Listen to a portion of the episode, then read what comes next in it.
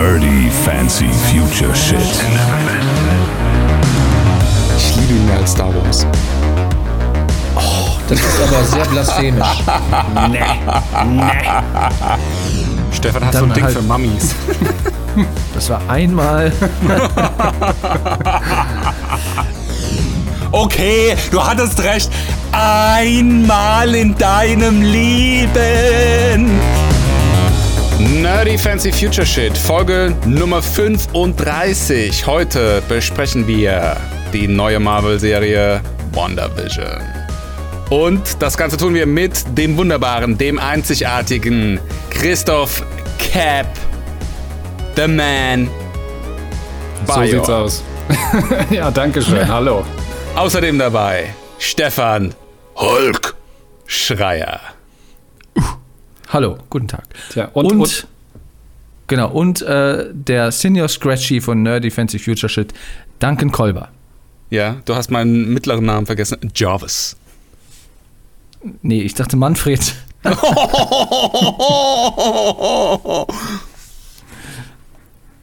True Story. Ja, wir sprechen über WandaVision. Toll. Hat die uns nicht die letzten Wochen in Atem gehalten? Hat sie das? Hat sie Das, das? werden wir herausfinden, ja. Also mich musstet ihr ja erstmal irgendwie akquirieren, dass ich mir das Ding überhaupt angucke. Nachdem ich mir die erste Folge nach 30 Minuten schwarz-weiß irgendwie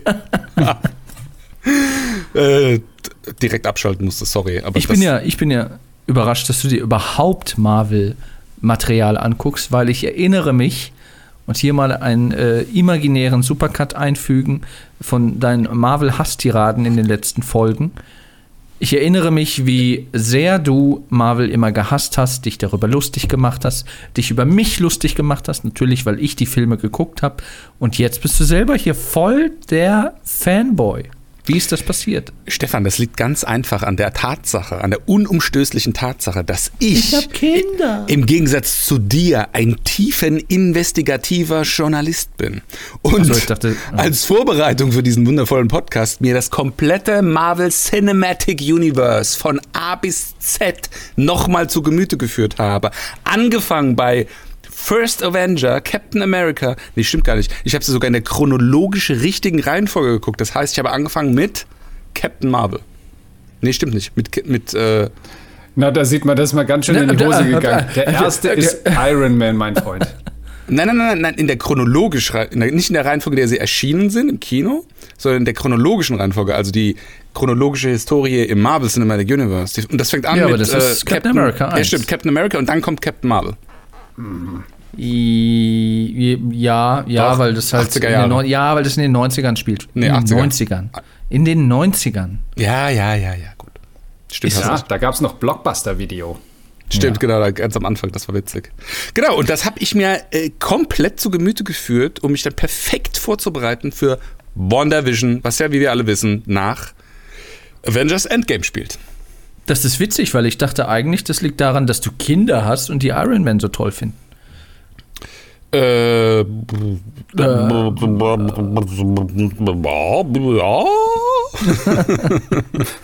So, das war, das war Duncan Colbers schlechte Groot-Impression.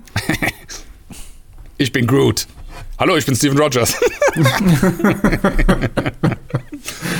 Ja, wir haben gerade schon im Vorgespräch festgestellt, dadurch, dass du jetzt vor kurzem die ganzen Filme geguckt hast, hast du sämtliche Phrases irgendwie gerade drauf von allen möglichen Charakteren in allen Filmen. ja, das stimmt. Ich habe auch, ganz schön- ich auch ganz schön viel Drama erlebt, weil meine Kinder sind ganz enttäuscht gewesen, als, wie sie ihn selbst nennen, Kind Spider-Man gestorben ist. Peter Parker. Hallo, mein Name ist Peter. Äh, ich bin Dr. Strange. Oh, die Künstlernamen. Dann bin ich, dann bin ich Spider-Man. Oh Gott. Herrlich. Aber wir sind ja nicht hier, um, also auch über Marvel äh, und das Cinematic Universe zu sprechen, aber natürlich auch um äh, WandaVision zu besprechen. Und da können wir ja erstmal irgendwie mal kurz abreißen, worum es da geht. Ich habe direkt mal eine Frage an euch. Ihr seid ja die Marvel-Experten im Gegensatz zu mir. Wann ist das denn eigentlich passiert? Weil, wie gesagt, ich habe die Filme jetzt gerade alle geguckt und ich habe auch explizit darauf geachtet, weil ähm, ich ja wusste, was bei WandaVision passiert. Wann ist es denn eigentlich passiert, dass sich Vision und Wanda hinentwickelt haben zu einer echten Beziehung mit Sexualität. Weil das ist was, das sieht man nicht wirklich im Film. Das wird irgendwie so ein bisschen irgendwann angedeutet und plötzlich sind sie ein Paar. Naja, man sieht das halt in ähm, Infinity War am Anfang, wo die ja ähm, in, wo war das, Edinburgh, glaube ich, oder in Schottland, Ja, wo ja, die halt Schottland. sich da mal zwischenzeitlich niedergelassen haben. Gut, die waren auch mehr oder weniger auf der Flucht, glaube ich, wegen dem, wegen dem Civil War. Also das fing, glaube ich, im, Sim, im, im äh, Civil War an. Genau, da sieht man so die erste Anwandlung. Das ist, glaube ich, Genau. als äh, Wanda so ein bisschen äh, depressiv ist, als sie da in Lagos da diesen kleinen Kollater Kollateralschaden angerichtet hat. Äh, und dann äh, kommt er ja zu ihr ins Zimmer äh, durch die Wand äh, geschwebt und da, da, da fängt es dann so ein bisschen an, das, das an, Anbandeln. Weil ich glaube, die beiden so eine äh, Beziehung zueinander aufbauen. Äh, sie, sie fühlt sich irgendwie allein so als ein, eine Art Experiment oder als das Ergebnis eines Experimentes und er ist ja auch sozusagen ein, das Ergebnis eines wissenschaftlichen Experiments. Und ich denke, auf dieser Ebene, da haben sie äh, zueinander gefunden. Was ist denn eigentlich eure Meinung zum Thema, wie viel Jarvis ist Vision eigentlich noch? Weil meine Kinder haben zum Beispiel nie aufgehört, Jarvis zu ihm zu sagen. Also sie reden von Vision auch jetzt, äh, die haben jetzt den Endgame noch nicht gesehen, aber jetzt bis Infinity War immer von ihm als Jarvis. Weil für die das nie so passiert ist, dass der praktisch von Stimme zu Roboter sich irgendwie verändert hat oder ein anderer geworden ist. Was sagt ihr?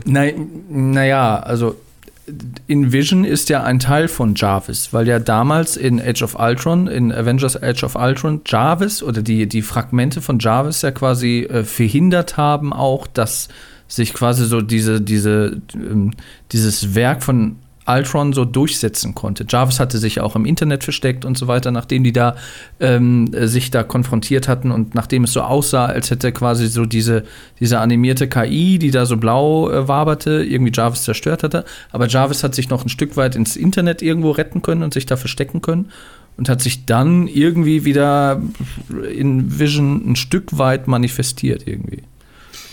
Ja, da, also da habe ich äh, ganz krasse Meinungen zu dem Thema, aber lass uns da gegen Ende hin nochmal äh, kurz dazukommen. Da kommt dann wieder der Techie durch, der sagt, das ist alles unlogisch. Genau. Oder was? Ja. Ähm, ja, wie gesagt, äh, WandaVision spielt so zwei, drei, vier Wochen nach Endgame. Die Welt berappelt sich langsam wieder, weil es sind ja die ganzen Weggebliebten sind wieder da. Man sieht ja auch, dass das nicht ganz so einfach ist für die ganze Gesellschaft, dass nach vier, fünf Jahren, ich glaube fünf Jahre waren es, dass auf einmal die Hälfte wieder da ist. Ne, Es wurden quasi Wohnungen wieder weiter vermietet und auf einmal kommen die ursprünglichen Mieter und Besitzer von irgendwas wieder zurück. Und ich kann mir schon vorstellen, dass das halt echt ein riesen Kollaps ist. Und das wird teilweise ja auch kurz angedeutet, als man sieht, dass Monica Rambeau wieder zurückgeblippt wird in einer kurzen Rückblende. Und ähm, wie gesagt, WandaVision spielt da so drei Wochen danach. Da muss man natürlich dann auch wissen, dass Wanda ja auch weggeblippt wurde, nachdem sie quasi zweimal Vision verloren hat in ähm, Endgame, äh, in ähm, äh, ähm, äh, Infinity War. Naja, nicht verloren. Einmal hat sie ihn selbst getötet. Ja gut, aber sie musste ihn quasi umbringen, damit äh, der Infinity-Stein, der in seiner Stirn sitzt, nicht in Thanos Hände gerät.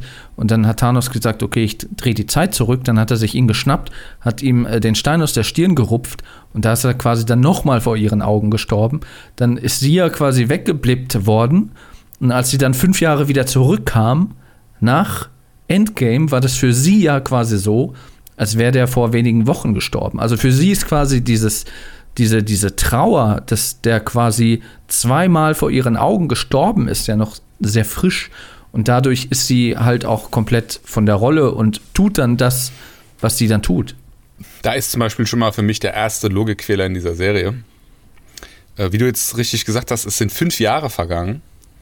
Äh, und bei Sword, worüber wir auch gleich noch sprechen müssen, woher die eigentlich kommen, bei Sword stehen die immer noch irgendwie am OP-Tisch und zerlegen den Vision irgendwie. Das haben sie jetzt fünf Jahre lang gemacht oder wie kann ich mir Ja, das das vorstellen? habe ich auch festgestellt, ja. Und auf einmal innerhalb von einer Woche, ja, kommen wir gleich noch zu. Also, Naja, wobei man dazu sagen muss, dass äh, wohl auch ein nicht unwesentlicher Teil der, ich sag mal, der, der, der SWORD-Belegschaft äh, ja auch nicht komplett war. Und äh, es wird ja auch, glaube ich, vermutet oder auch sogar an, angedeutet, dass Hayward äh, auch einer ist, der äh, durch den Blip wieder zurückgekehrt ist. Der Director von, von Sword, meinst du? Genau. Aber lass uns vielleicht noch mal ganz kurz so ein, so ein, so ein, so ein Roundup machen, irgendwie. Was, was passiert eigentlich? Also, wir haben die ersten zwei Folgen, die sind schwarz-weiß. Die zweite Folge, ich glaube, so zur Hälfte ungefähr, oder? Dann, dann wird es irgendwann Farbe. Na, die ersten Ja, beiden so Folgen sind schwarz-weiß. Also man muss dazu sagen, dass, wie gesagt, die, die ersten Folgen spiegeln halt immer Sitcoms aus dem realen Leben wieder. Und die erste Folge fängt in den 50ern an, angelehnt an die Dick Van Dyke Show. Die, ähm, die zweite Folge ist, glaube ich, hier äh, Bewitched. Verzauberte Genie. die, genau, die, Verz nee, die, bezaubernde Genie. Nein, verliebt in eine Hexe. genau. Ach so, ja, genau, stimmt. Und dann wird es am Ende farbig und dann geht es in die nächste Sitcom. Das war hier in den, in den 70ern, muss das gewesen sein. Oh, ich weiß nicht mehr, welche Sitcoms da alle Vorbild waren. Auf jeden Fall waren es teilweise auch mehrere. Ja. Dann ähm, kam, ich glaube, die 80er wurden mehr oder weniger übersprungen. Dann äh, ging es in die 90er zu Malcolm mittendrin. Äh, nee, zu, zu Full House. Genau, also Full House und eine Mischung aus noch einer anderen Sitcom. Und dann geht es in, die neun- äh, in die 2000er zu Malcolm mittendrin. Und dann zu ähm, Modern Family. Ich glaube, da ist ungefähr so die zeitliche Reihenfolge. Also das Interessante an dieser, an dieser tatsächlich Serie ist, dass sie äh, ein, ein, Seriencharakter oder mit diesem, mit diesem Charakter der Serie auch spielt. Und das anhand dieser, dieser Sitcom-Folgen auch durchexemplifiziert. Ähm, eben immer diese, diese Dekadenschritte geht, also von den, von den Sitcoms der 50er, 60er, 70er, 80er, 90er, 2000, 2010er sogar. Ähm, und äh, und darin beschreibt sie eigentlich dieses, äh, das, das Verhältnis von, von Wonder und Vision. Und der Titel ist eigentlich auch Programm. Also es ist Wonder Vision, also es ist Wonder und Vision, aber es ist auch quasi Wonder Vision, also eine, eine es wird so impliziert eine Vision von Wanda. Ähm, und als, als Zuschauer bist du natürlich erstmal wirst du reingeworfen in diese, in diese Sitcom-Folgen, die auch entsprechend kurz sind am Anfang. Also es ist tatsächlich so, dass die erste Folge ist, glaube ich, nur 30 Minuten lang. Die letzte Folge, also das Finale dieser Serie, was dann eigentlich nicht mehr in dieser Sitcom-Welt spielt, das ist schon fast eine Stunde. Ähm, das äh, Interessante dabei war auch, was die, was die, ähm, diese, die, die Promotion für diese, für diese Serie von Marvel angeht, ähm, die auch das, die erste ist, die jetzt bei Disney Plus ähm, zu sehen ist. Es gab ja schon diverse äh, Marvel-Serien vorher, die so ein bisschen mit diesem, mit dem sogenannten Marvel Cinematic Universe irgendwie verbunden waren. Ähm, Agents of Shield beispielsweise ist so, war, war sozusagen die erste, wobei diese mittlerweile aus dem MCU-Kanon rausgenommen wurde. Ach Das echt, das heißt- wusste ich gar nicht. Ja, das heißt, Dinge, die in, in Agents of Shield passierten oder passieren, ich weiß gar nicht, ob sie mittlerweile eingestellt ist, die haben eigentlich nichts mehr zu tun mit dem Marvel Cinematic Universe. Der einzige, der da mit was zu tun hat, ist ja Agent Coulson, der äh, im, im äh, ersten Avengers-Film, oder er ist ja der, ähm, der, der, der Shield-Agent, der ja eigentlich alle so ein bisschen rekrutiert hat in diesen ganzen äh, Post-Credit-Scenes, die wir aus den Kinofilmen kennen. Und äh, er wird ja dann von, von Loki erstochen, er stirbt und in Agents of Shield wird er ja wieder zu Leben erweckt. So, das war so die erste, erste Serie. Dann gab es noch einen Ableger mit Agent Carter. Ähm, das war ja so die, die Liebschaft von, von äh, Steve Rogers, Captain America. Äh, da haben sie auch so eine, so eine Serie auch äh, mit ihr gemacht. Aber ähm, auch da, da findet sich eigentlich keine, keine Spiegelung mehr im, im MCU wieder. Also WandaVision ist tatsächlich die erste Marvel-Serie mit einem direkten Bezug, äh, ein direktes Verbindungsglied ist zwischen äh, den Kinofilmen und ähm, das ist, das ist irgendwie so das Besondere an der Geschichte. Also da muss ich mal ganz kurz eingrätschen, äh, Christoph, was ich, äh, was mir, ich habe sie nicht geguckt, aber was mir auch aufgefallen ist, ich habe ja in der letzten Folge ein bisschen gerantet, dass äh, die Serien heutzutage alle so kurz sind, dass es immer nur acht oder zehn Folgen oder sowas sind. Ich habe gesehen, ich weiß jetzt nicht mehr, welche von beiden es war, aber entweder die Agents of Shield oder die äh, Agent Carter. Äh, eine von beiden Serien hat, ich glaube, 23 oder 24 Folgen pro Staffel und mehrere Staffeln, also vier, fünf, sechs Staffeln, ich weiß es gar nicht, aber also richtig viel Holz. Das ist echt krass. Genau. Ja, aber die sind halt, wie gesagt, äh, gestrichen, also nicht mehr kanonisch. Die wollten da halt, was das Serienuniversum oder die Serien jetzt nochmal angeht, auf dem weißen Blatt Papier anfangen und äh, quasi das mit dem ganzen Film und den ganzen, dem ganzen Cinematic Universe irgendwie verkabeln. Deswegen spielen ja auch die ganzen hochkarätigen Schauspieler in den Serien ja, ja auch mit. Wonder Vision hat ja jetzt nur den Auftakt gebildet zu, zu, zu ähnlich wie bei Star Wars, zu vielen weiteren Serien, die da kommen werden, wie Ja. äh, Falcon and the Winter Soldier. Läuft ja jetzt auch äh, diesen Monat an. Oder äh, Loki, wo sich auch viele drauf freuen, weil das wahrscheinlich auch sehr, sehr rätselhaft sein wird und viele Rätsel vielleicht auch nochmal behandeln und vielleicht sogar auflösen, aber weitere aufwerfen wird. Und ähm, ähm, Secret Invasion ist quasi auch nochmal so eine Serie, wo Nick Fury dann nochmal eine Rolle spielen soll und so weiter. Also die, die schauen jetzt quasi, dass die neben den Filmen oder mit den Filmen nochmal so einen so einen Serienkosmos da quasi mit anschieben, wo alles ineinander übergeht. Was ich manchmal problematisch finde, weil äh, ihr wisst ja, dass ich kein Fan davon bin, dass man sich irgendwie dieses und jenes angeguckt haben muss, um dieses und jenes zu verstehen. Aber ich äh, glaube, ich meine, jetzt sind wir drin so in, in der Thematik, aber wenn ich jetzt irgendwie von außen noch nichts mit Marvel irgendwie zu tun gehabt hätte und müsste mir das dann irgendwie alles reinziehen, da wird es halt dann sehr müßig. Also äh, der, ich sag mal, der in Anführungsstrichen der Mut, diesen Schritt zu gehen, äh, war natürlich auch dahingehend geschuldet, dass das Infinity War ja der erfolgreichste Film aller Zeiten ist und ihn ja irgendwie die äh, drei Viertel der Welt irgendwie gesehen hat. Also die konnten schon davon ausgehen, dass den Leuten äh, zumindest mal Wanda und, und Vision ein Begriff sein werden oder die das bekannte Charaktere sind. Ähm, vielleicht noch mal kurz zu der Geschichte. Wir hatten es jetzt gerade angerissen. Also ähm, es geht darum, äh, es wird uns hier eine, eine, eine Sitcom-Welt präsentiert. Wir marschieren da durch, erleben das Leben von Wanda und Vision innerhalb dieser Sitcom-Welt. Also sie sind sozusagen die Hauptdarsteller ihrer eigenen Sitcoms. Und dadurch, da wird so eine Geschichte erzählt, äh, wie das, wie das Leben ist, äh, wie sie sich da in dieser, in dieser Stadt da zurechtfinden, versuchen auch ihre geheimen Superhelden-Identitäten sozusagen zu verbergen. Wanda ist so die klassisch die Hexe. Ähm, Vision äh, sieht natürlich aus wie so, ein, so ein Kirschlolli auf zwei Beinen, aber wenn er nach außen geht, dann verwandelt er sich in einen Menschen und, und hat auch einen ganz normalen Job. Ähm, und äh, das ist alles so äh, eigentlich äh, auch mit diesen typischen äh, Sitcom, also in Sitcom-Konventionen erzählt. Und da schleichen sich aber dann immer wieder so ein paar kleine Irritationen rein, so, so ein bisschen so Mystery-mäßig, weil als Zuschauer denkst du dir auch die ganze Zeit, was ist das? Was, wie, Vision ist doch tot und wo sind die denn und äh, was sehen wir hier gerade? Das ist auch so eine kleine Metaebene, die da eingebaut ist. So, und im Verlaufe dieser Serie kommt dann natürlich heraus, ja, das, das Ganze ist irgendwie eine Illusion. Dann weißt du erstmal nicht, okay, wer erschafft diese Illusion? Äh, hat jemand irgendwie Wanda hypnotisiert oder Vision und, und leben die überhaupt und wie auch immer? Und es kommt halt raus, dass eigentlich Wanda diese Vision äh, erschaffen hat oder diese Welt, in der sich diese Sitcom-Fantasien da äh, äh, projizieren oder äh, manifestieren. Und äh, sie bekommt dann in dieser Fantasiewelt auch Kinder. Und die wachsen auch bis zu einem Alter von zehn Jahren irgendwie ganz schnell. Oder, oder wachsen, wachsen sich selber sozusagen, also entscheiden sich selber dann Ja, ja. plötzlich zehn Jahre alt zu werden. Und ähm, ja, und äh, dann ist, ist halt dann, äh, also dieses, dieses Mysterium entfaltet sich dann immer weiter und dann erfahren wir halt tatsächlich, wer irgendwie dahinter steckt und, und, und was, was da der Grund dafür ist, dass wir eben diese, diese, diese Vision so sehen. Also d- was, die- was das Wachstum der Kinder anbelangt, hat mich das ja ein bisschen an äh, Star Wars Episode 9 erinnert. Ne? Also so diese, diese Geschwindigkeit zwischen Geburt und ich bin zehn Jahre alt, das war irgendwie so blub, blub, blub, blub, blub, blub, blub. Episode 9? Was? Der Christoph hat auch gerade so Fragezeichen über seinem Kopf schweben. Wovon redet der da?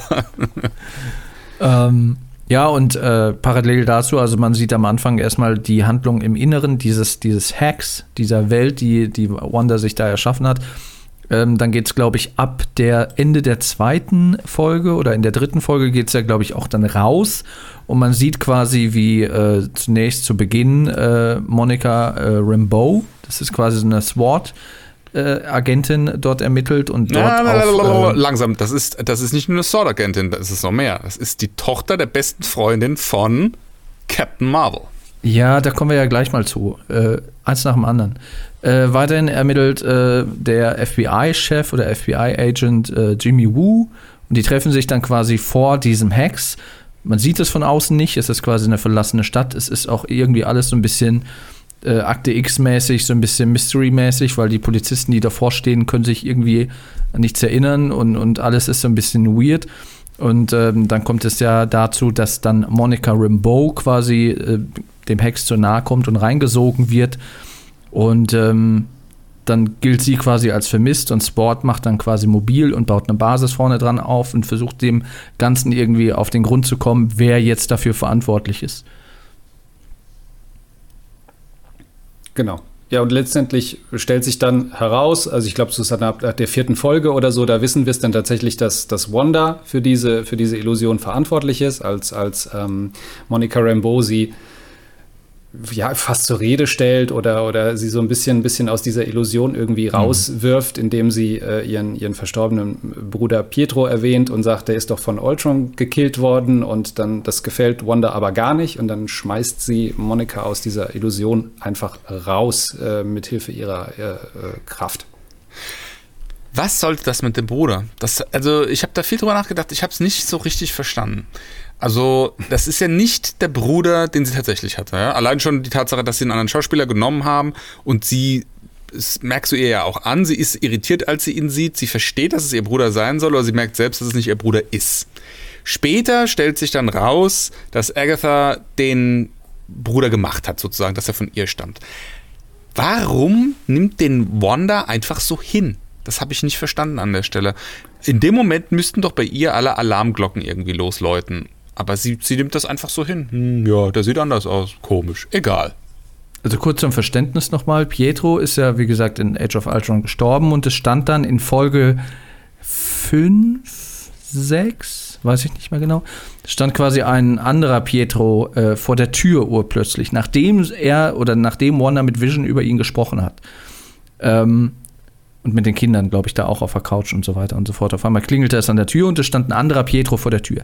So, das ist nicht der Pietro, den wir auf, auf Age of Ultron kennen. So, danken. Jetzt frage ich dich, hast du die aktuellen, was heißt aktuellen, die X-Men-Filme der, der letzten Jahre gesehen?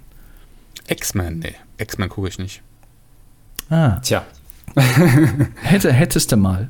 Weil, es kommt Spoiler für dich, ähm, der Pietro, der da vor der Tür steht, ist quasi der Peter bzw. Quicksilver aus den X-Men-Filmen. Deswegen ist quasi ein, ein, ein Donnerhall durch die Fangemeinde gegangen, als diese Folge veröffentlicht wurde, weil sich alle gefragt haben, wo kommt der jetzt her? Und eigentlich war das ja nicht selbstverständlich, dass er da auftaucht, weil äh, vorher gehörte ja das X-Men-Franchise zu Fox, aber durchs Aufkaufen von Disney, von Fox, können die jetzt quasi auch die X-Men integrieren und alle dachten, äh, krass, wo kommt der her, andere Dimension und so weiter. Und man wusste ja auch, dass äh, Wonder Vision auch so ein bisschen den Weg für das Multiversum von Marvel, was es ja auch in den Comics gibt, ebnen soll. Und deswegen war das halt so ein, so ein Mindblow. Und äh, warum Wanda allerdings sich da nicht gewundert hat, warum da ein völlig anderer Dude vor der Tür steht, mh, hm, keine Ahnung. Sie scheint es irgendwie hingenommen zu haben. Also da habe ich nur eine Sache zu, zu sagen. Bitte keine X-Men. Also das finde ich das Allerbeste an den Marvel, an dem Marvel Cinematic Universe, dass es keine X-Men gibt. Und ich finde auch gut, dass wenn du in der Disney Plus App guckst, da ist ja hier äh, Marvel Cinematic Universe ja immer so Phase 1, Phase 2 als Playlist irgendwie angeordnet. Und dann scrollst du ein bisschen weiter runter und dann steht unten X-Men Legacy Filme. Also Zeug, was irgendwie alt und vergessen ist. So muss ja. es sein. So soll es auch bleiben. Ja, da, deine äh, Bitte wird vermutlich enttäuscht werden, da, weil es werden äh, sogenannte diese die New Mutants und so, so Geschichten, die sind alle in Planung. Das heißt, aber äh, spielen wird, die dann im Cinematic Universe? Na, nein, also ich, ich glaube nicht, dass jetzt die, die alten X-Men-Filme da irgendwie mit reingesungen werden und wir werden auch kein, äh, kein äh, Cameo von, was weiß ich, Hugh Jackman als Wolverine ja. sehen. Aber wen wir wahrscheinlich sehen werden, ist Deadpool. Ähm, der wird, der wird ins, ins MCU einsteigen und es werden auch irgendwelche Mutanten auftauchen. Äh, ob das jetzt, äh, ich sag mal, andere Versionen sind von denen, die wir schon kennen, also Cyclops oder Storm oder wie auch immer, ähm, das sei dahingestellt, das weiß ich nicht. Ich vermute aber eher, dass es irgendwie, eine neue Riege sein wird. Also der Grund, warum mich das so stört, ist, dass ich die ähm, die, die Skills und die Skill-Levels der äh, Marvel Cinematic Universe Superhelden, die finde ich gerade sehr ausgewogen und angenehm. Da ist jetzt relativ wenig dabei, jetzt vielleicht mal mit Ausnahme von Captain Marvel, was so super mega krass overpowered ist. Und es würde sich schlagartig ändern, wenn jetzt plötzlich die X-Men mit einsteigen. Ja? Also ich fand das zum Beispiel ganz charmant. Ähm, dass in Infinity War so ein, so, ein, so ein Handgemenge zwischen einem Thanos und einem Hulk dann auch mal dazu führt, dass der Hulk eins auf die Fresse kriegt. Und dann, dass dann diese ganze Sache daraus entsteht, die halt daraus entstanden ist, ne? dass der Hulk sich versteckt und Angst bekommt und so weiter und so fort.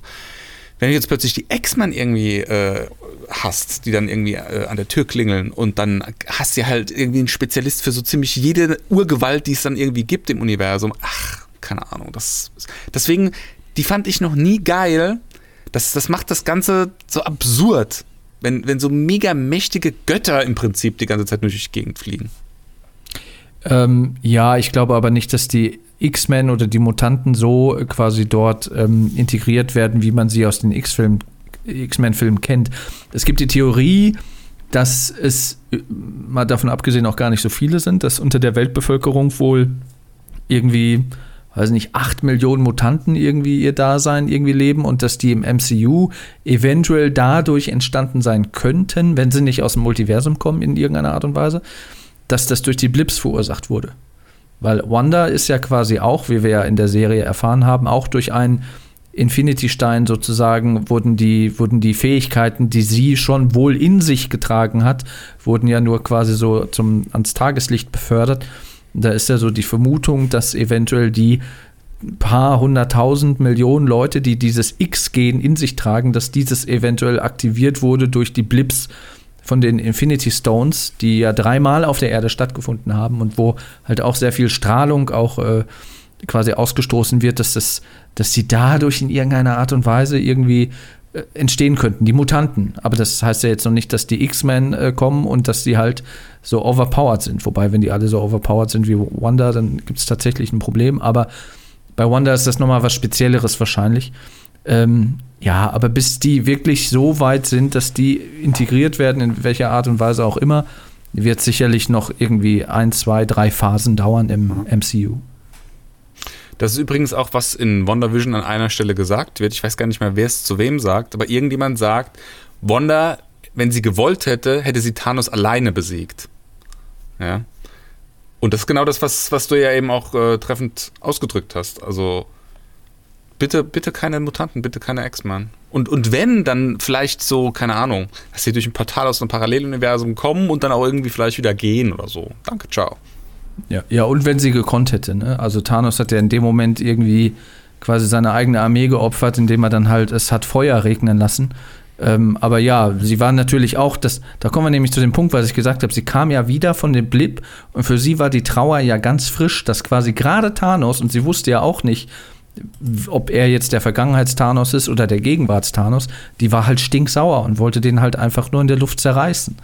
Ähm, dass sie es kann, ja, überrascht mich jetzt nicht, weil die ist ja auch mit Ultron schon so ähnlich umgegangen, indem sie äh, ihm einfach die, seinen Vibranium-Panzer aufgebogen hat und ihm sein metallenes Herz rausgerissen hat. Also, die ist schon. Die ist auch OP. Also, kann man nicht anders sagen. Das kommt ja auch gegen Ende der Serie ziemlich stark raus, nochmal. Aber genau das war ja der Reiz dieser Serie. Dass wir erstmal äh, hier zwei, zwei eigentlich im, im Marvel Cinematic Universe äh, als sehr mächtige äh, Wesen äh, also äh, mächtige Wesen haben äh, mit Wanda und, und auch Vision, der ja auch da fliegen und strahlen und schießen und ganz schnell und super. Und dass wir sie jetzt hier in so einer äh, Form sehen, wo sie probieren, so ein bisschen auf heile Welt zu machen, auf Ehemann und Ehefrau und ähm, auf Alltag vor allen Dingen. Eben auf Alltag, ja. Also das, das war, das war, das war so, was mich besonders gereizt hat, gerade bei den ersten beiden äh, Folgen. Wobei da auch nochmal anzumerken ist, eben diese Irritation, die du, Duncan, hattest beim Sehen. Ähm, es war ja so, was die, was die Promotion für diese, für diese Serie anging. Äh, Journalisten haben ja hm. äh, vorab äh, alle drei Folgen schon mal vorab zu sehen bekommen. Äh, die, die jetzt Disney Plus äh, als Streamingdienst nutzen, die konnten, glaube ich, immer nur erst eine Folge sehen. Oder nee, nur die ersten beiden, glaube ich. Ne? Die ersten beiden wurden gleichzeitig gelauncht, oder? Oder was? Genau, die ersten beiden. Ja? Die Presse hat die ersten drei gesehen. Genau, die Ich glaub- Presse hat die ich glaub- ersten drei. Ich glaube, nur die erste allein haben sie sich nicht getraut. Nee, eben genau das, genau das war das Problem. Also die haben deswegen dann noch die dritte den Journalisten mit dran gehängt, weil am Ende der dritten wird ja dann äh, die sozusagen die, die Realität, die Außenwelt und Sword gezeigt. Und damit die das irgendwie einordnen konnten und sagen konnten, ah ja, und da wird's, da wird's ein bisschen mysteriös und hm, hm, hm, hm. aber du als, als Zuschauer, als Normaler warst du natürlich erstmal erstmal irritiert und da den Mut zu haben, das mal so anzugehen, das fand ich, fand ich schon gut.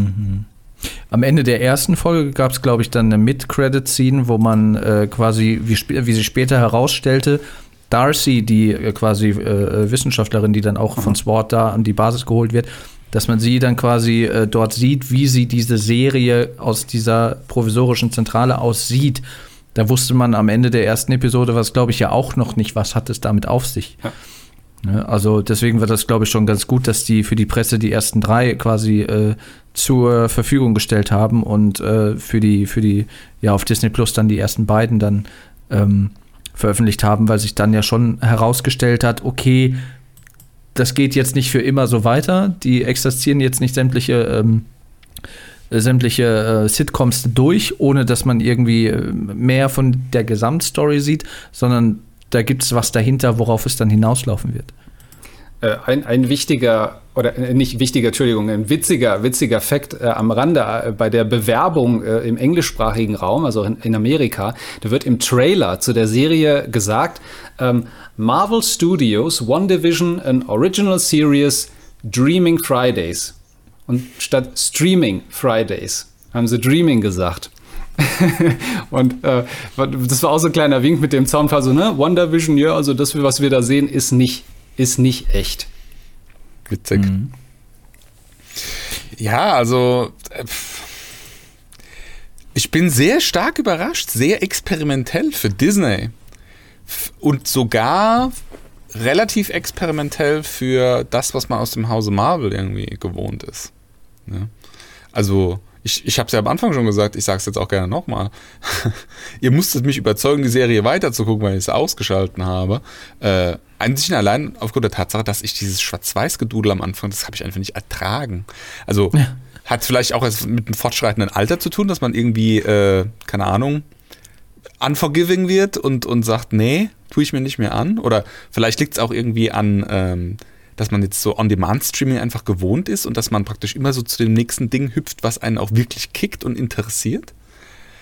Aber die erste Folge war für mich echt durchquälen. Das war ein richtiges Durchquälen. Ich muss auch ganz ehrlich sagen, ich mag diese, diese Art von Sitcom, die mag ich einfach nicht. Also die, die, die geht nicht an mich. Und ich, da habe ich auch überhaupt gar keine so ähm, Nostalgiegefühle oder sowas, die mich da irgendwie dann so in eine Stimmung versetzen, wo ich sage, ja, das hat mir jetzt gefallen oder das war jetzt ein schöner, schöner Moment oder Wink mit dem Zaunfall oder was oder Reminiszenz von damals oder sowas. Gar nicht. Und ich muss auch ganz ehrlich sagen, ich bin sehr stark überrascht und auch ein ganz kleines bisschen geschockt, dass man das so souverän zwei Folgen lang durchgezogen hat. Also einerseits Respekt, Applaus, ja, das muss man schon beklatschen, dass man sich sowas überhaupt traut, vor allem als äh, Marvel Studio und äh, Disney insgesamt.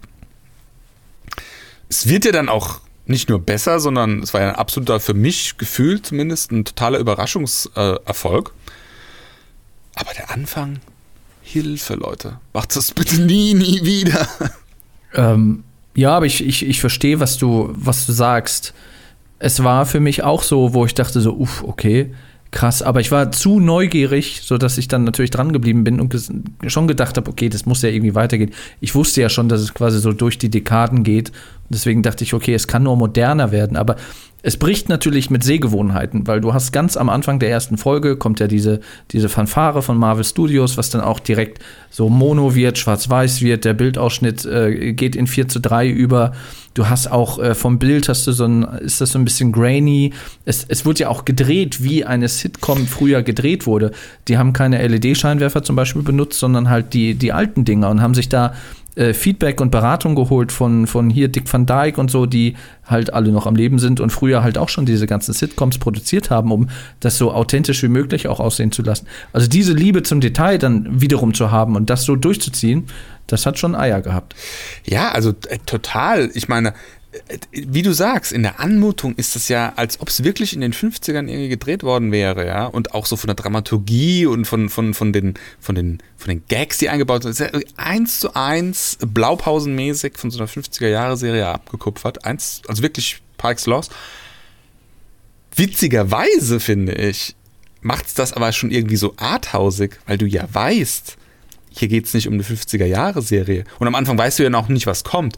Und du ja genau weißt, es geht hier um Wanda und es geht um Vision und es geht um irgendetwas, was sich nach der Zeit von Endgame, von, von Avengers Endgame abspielt. Also du weißt, wo du bist. Du weißt auch irgendwie so ungefähr, was das Setting ist. Und dann kommt die 50er Jahre äh, Sitcom und du denkst dir so, wow, also jetzt wird's ein richtig krasser LSD-Trip eigentlich irgendwie. Das ist das, und das ist das, was mich so geschockt hat. Ähm, was sich vielleicht aber viele erstmal gefragt haben, auch so in diesen ersten fünf, sechs äh, Folgen oder sieben, acht, bevor es dann tatsächlich so an die, in diese, diese Entlarvungsfolge dann oder Enthüllungsfolge dann, dann kam mit, äh, mit äh, Agatha Harkness und, und Wanda, wo sie so ein bisschen die Traumata ihres, ihres Lebens da durchlebt. Ähm, warum Sitcoms? Ähm, es wird dann später aufgelöst, dass es äh, damit zu tun hat, dass, dass Wanda äh, und, und Pietro, äh, als er da in Sokovia gelebt haben mit ihren Eltern und es war ja auch noch dann Krieg und wie auch immer und ihr Vater hat dann, äh, ich glaube, auch solche, solche äh, DVDs vertickt zum Teil und, und hat dann irgendwie einen Riesenpacken dann mit nach Hause gebracht mit, mit allen möglichen Sitcoms aus allen möglichen Dekaden, also tatsächlich von eben der Dick Van Dyke Show bis zu äh, Malcolm mittendrin war alles mit drin. Und das haben die allabendlich geguckt, während da draußen der Krieg getobt hat. Ähm, bevor dann da halt eine, eine, eine, Rakete von Stark Industries dann ins Haus einschlägt, mhm. die Eltern killt und die beiden dann zu Waisen macht, was sie ja dann auch traumatisiert hat und sie entsprechend pisst auf, auf äh, Tony Stark gemacht hat, was dann ja äh, in Age of äh, Ultron da zu den, zu den ähm, Ereignissen geführt hat. So, aber ähm, das ist, ist eine Erklärung, dass sie dann darauf zurückgreift. Wobei ähm, ein anderer Aspekt, und das ist nicht unwesentlich, aber das schwingt, schwingt so mit, das hat, das hat auch was mit, äh, mit, mit Medienrezeption äh, zu tun und Medientheorie. Ähm, es ist erwiesen in, in einigen psychologischen Studien, dass wenn es um sowas wie zum einen Traumabewältigung, Depression, Einsamkeit geht, ein sogenanntes Mood-Management bei diesen Personen eintritt. Das heißt, sie versuchen dann durch einen gezielten Medienkonsum oder beziehungsweise einen, durch einen gezielten Konsum von bestimmten Medieninhalten ihre Stimmung zu regulieren. Und äh, Sitcoms erfüllen darin eine, eine ganz wesentliche Rolle. Zum einen, weil sie eben diese so eine Art heile Welt darstellen, wo eigentlich also nichts, nichts Böses passiert. Ähm, zum einen hast du eben natürlich Komik an sich sowieso und äh, was man auch nicht vergessen darf, ist, äh, ist das Publikumsgelächter. Das heißt, wenn du als äh, du sitzt einsam vor deinem Fernseher, guckst eine Sitcom an, hörst aber die ganze Zeit im Hintergrund Leute in, in einer Gruppe mitlachen. Und dadurch entsteht eine Art Gemeinschaftsgefühl. Und das heißt, du, du fühlst dich dann da drin aufgehoben. Und äh, das ist auch für mich so mit eine Erklärung, warum Wanda gerade das für sich äh, genommen hat. Das ist interessant. Das äh, es ist, ist, übrigens auch was, was nicht, also zumindest für meine Verhältnisse, nicht zur Genüge aufgeklärt wurde in der Serie. Warum jetzt genau dieses, dieses Serienformat denn eigentlich letzten Endes gewählt wurde. Klar, ich meine, ähm, das soll äh, eine Anspielung sein an, an, an die Sachen, die Wanda als Kind gerne geguckt hat, aber warum die Geschichte auch genau so erzählen? Ja, also man hätte das ja auch praktisch aus der Außenperspektive sagen können. Man hätte ja praktisch Cat Danning zeigen können, wie sie diese Übertragung im Fernsehen sieht und das dann praktisch äh, als, als, als äh, die Handlung der eigentlichen Serie dann zeigen. Ja? Aber es ist ja genau andersrum gemacht worden. Es ist die Innenperspektive gewählt worden. Ja? Also du bist in der Sitcom drin. Ja. Mhm. Aber ich finde die Erklärung von Christoph schon sehr schlüssig. Man könnte glatt meinen, er hat eine Bachelorarbeit darüber geschrieben. Ja, ja du- am Ende des Podcasts musst du doch die Fußnoten machen. Ja, ich habe studiert. Ich habe ja, Ja, ich genau. hab ja Medienwissenschaft studiert. Also ich kann dir jetzt leider nicht mehr genau sagen, wer das, wer, wer diese, diese Theorie mit entwickelt hat, aber es gab diverse Studien halt und ein Aspekt war eben dieses Mood-Management und da wird das mit drin erwähnt. Ja, aber es klingt ja nachvollziehbar. Also es ist ja eigentlich Ja, die Begründung, warum es, Es ist- Sitcoms sind. Es ist, es ist aber auch tatsächlich so, weil wir ähm, diese, es sind, äh, also was wir da gezeigt bekommen jetzt in Wonder Vision sind, glaube ich, sechs, sechs äh, Sitcom-Folgen. Also wir haben sechs Dekaden, 50er, 60er, 70er, 80er, 90er, 2000, 2010. Und ähm, jede Folge oder naja, fast jede Folge, man kann die aufschlüsseln äh, in, in, die, in diese, diese typische Trauerreise oder diese, diese Traumabewältigung, die jeder Mensch hat. Das fängt ja an, glaube ich, mit der ähm, was war das Verweigern. Ver, genau, verleugnen, dann äh, Wut, äh, verhandeln, äh, Akzeptanz und dann noch irgendwas dazwischen. Ähm, und die werden tatsächlich durchexerziert in diesen, in diesen Folgen. Also Verleugnung, klar, das sind die 50er Jahre, ne? Da ist alles so, wie es sein muss, jeder hat seine Ja, ja. Rolle und die leben da so. Und, ähm, und äh, bis zum Schluss kommt dann tatsächlich die Akzeptanz oder beziehungsweise davor auch eine, eine, eine der wesentlichen Folgen ist, glaube ich, die, die diese Malcolm mittendrin Folge ist, ähm, wo die, äh, wo diese, diese äh, Comedy gezeigt wird, wo das Publikum ja direkt adressiert wird. Ne? Das sind tatsächlich die, die, die was wir aus Modern Family vierte Wand, beispielsweise ja. kennen. Ne? Ähm, da zeigt man Wanda tatsächlich im, im Stadium der Depression. Das ist die, die Stimmt, ja. vor noch der, der Akzeptanz dann kommt. Und so kann man das, so kann man diese Folgen der Sitcom tatsächlich lesen. Ja, stimmt. Das ist. Macht absolut Sinn. Also, danke, Christoph. Du hast die ganze Serie äh, erklärt. So, das war's mit Nerdy Fancy Future Shit. Aber ne, nein, Quatsch. Aber ähm, das, das macht, macht absolut Sinn, ja. Also von, der- von, der, von, von dem Motiv, was Wanda hat, erklärt das eigentlich vieles. Nicht alles, aber einiges. Es ist, ja, es, ist ja, es ist ja im Kern das, das, das Thema dieser Serie und auch dieser Figur. Ne? Es ist äh, Trauerbewältigung. Also sie hat einen Verlust erfahren, ihr ist ein Verlust wieder, oder mehr, eig- eigentlich zwei, der Bruder ist ja auch tot. Ähm, und den verarbeitet sie in dieser Staffel, wenn du so möchtest. Das ist übrigens jetzt auch eine interessante äh, Frage. Was, was folgt denn jetzt eigentlich? Wird es eine Staffel 2 geben? Nein, auf, also auf keinen Fall. Das macht ja auch überhaupt keinen Sinn. Die Geschichte ist auserzählt, also was WandaVision angeht. Jetzt geht es halt weiter. Hm, Ist das so? In, in, Würde ich äh, jetzt nicht ja, ja, doch, unterschreiben. also doch, äh, es geht. Sie hat, Es sich geht- jetzt, geht- sie hat sich jetzt gegen Ende hin zu äh, The Scarlet Witch verwandelt. Also das ist ja, Ja, und es ein geht Neubeginn. weiter. Ja, und es geht weiter, lass mich doch mal ausreden. Es geht weiter in Doctor Strange, The Multiverse of Madness, wo sie auch mitspielen wird. Das knüpft quasi an WandaVision an. Ja, Da brauchst diese, du keine zweite Staffel. dass diese, dass diese, ähm, diese, diese, diese, die Filme bauen aufeinander auf bei Marvel, dass das beibehalten wird und dass die Geschichte immer in dem jeweils nächsten äh, Film, der dann dran ist, mit dem nächsten Held oder Heldin äh, weitererzählt wird. Das ist klar, das ist ja gesetzt. Ich meine, deswegen wird auch so nahtlos, das ist, das ist ja jetzt wirklich fast, ich glaube, zwei Wochen sind da jetzt Pause, kommt jetzt, äh, was ist das nächste? Ähm, Falcon, and Winter Falcon Sol- and Winter Soldier. Ja. Falcon and Winter Soldier. Ich gehe mal stark davon aus, dass also man zumindest Wanda da sehen, sehen wird. Ich glaube jetzt nicht, dass er die Hauptrolle spielt, aber die, die, die Handlung wird da weitergehen. Man wird da irgendwas von ihr sehen, da bin ich mir ziemlich sicher. Und auch wenn es nur irgendwie in einer Folge mal so ganz kurz ist oder so. Und ähm, das, das ist mir bewusst. Dass, ich denke auch, dass das beibehalten wird, dass auch dann mal zwischenrein irgendwann wieder ein Film kommt, wo es dann ein bisschen weitergeht. Aber ich kann es schon geht weiter mit, mit Spider-Man Ende des Jahres und wie gesagt, äh, heute in einem oder am 19. März, glaube ich, dann der zweite Doctor Strange, wo genau das dann auch anknüpft. Also es geht ja schon mit den Filmen weiter. Es kommt ja dann noch vorher, kommt ja noch äh, hier äh, Black Widow, was aber eigentlich äh, jetzt nicht direkt was damit zu tun hat, weil es im Prinzip ein Rückblendenfilm ist, ähm, was zwischen ähm, Infinity War und Endgame irgendwie stattfinden soll. Aber ähm, ja, also es wird da keine zweite Staffel WandaVision geben. Wo es wohl vielleicht wahrscheinlich eine zweite Staffel geben soll, ist von Loki, von der Serie. Ne? Aber da, das wird ja auch eingewebt in diese ganze äh, MCU-Dramaturgie. Also die werden sich da schon was bei denken. Und bei Loki- gesagt, WandaVision macht keinen Sinn, da eine zweite Staffel zu machen. Na, ich könnte mir vorstellen, dass man einfach äh, dann einen Schritt in die Zukunft geht, ja, und ein bisschen Zeit verstreichen lässt. Und vielleicht kommt die dann erst in zwei, drei Jahren, wenn praktisch die ganzen Filme draußen sind und dann mal wieder Wanda dran ist von, von der Handlung her oder sowas. Ähm, was ich noch zwischen reinfragen wollte, die Loki-Serie, weißt du, ob das auch so eine Rückblende ist? Weil eigentlich ist er ja nach wie vor wahrscheinlich tot. Jein, also er ist ja damals, ähm, er ist im Prinzip tot. Der Loki, den wir aus unserer Zeitlinie kennen, ja, der wurde ja von Thanos umgebracht. Aber dann gab es ja in ähm, Endgame quasi so diese Zeitreise, wo die in New York waren, 2012, zum ersten Avengers-Film.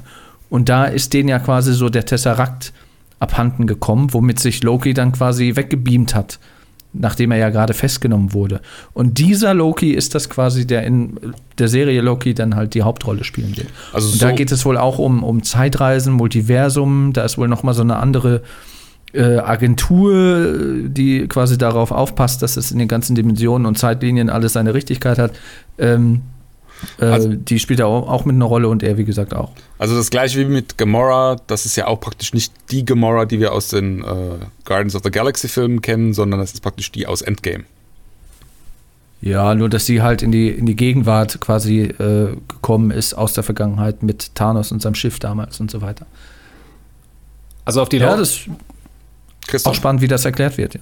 also auf die, auf die Loki-Serie, da bin ich äh, auch sehr gespannt und freue mich drauf, denn äh, diese, diese Agentur oder diese äh, T TVA wird sie genannt, Time, TVA, Time genau. Variance Authority, das ist auch eine aus, also natürlich in den, in den äh, Marvel Comics ist die entstanden und äh, das ist sozusagen naja, wie soll man sagen? Es ist sowieso wie- quasi wie die Men in Black für Außerirdische sind die sozusagen das, die Organisation, die, äh, die äh, irgendwelche Sachen halt in den Multiversen, äh, Probleme in den Multiversen beseitigt. Und äh, Loki wird dann wohl zu so einem Agenten von ihnen und dann muss er halt so diverse Missionen ähm, bewältigen. Ich bin gespannt, ob sie das eher so, so einzelfolgenmäßig machen oder tatsächlich einen, einen übergeordneten roten Faden da durch diese, durch diese Serie bringen. Aber wenn sie schon auf mehrere Staffeln angelegt ist, das zeigt schon, dass es sehr episodenhaft auch sein kann.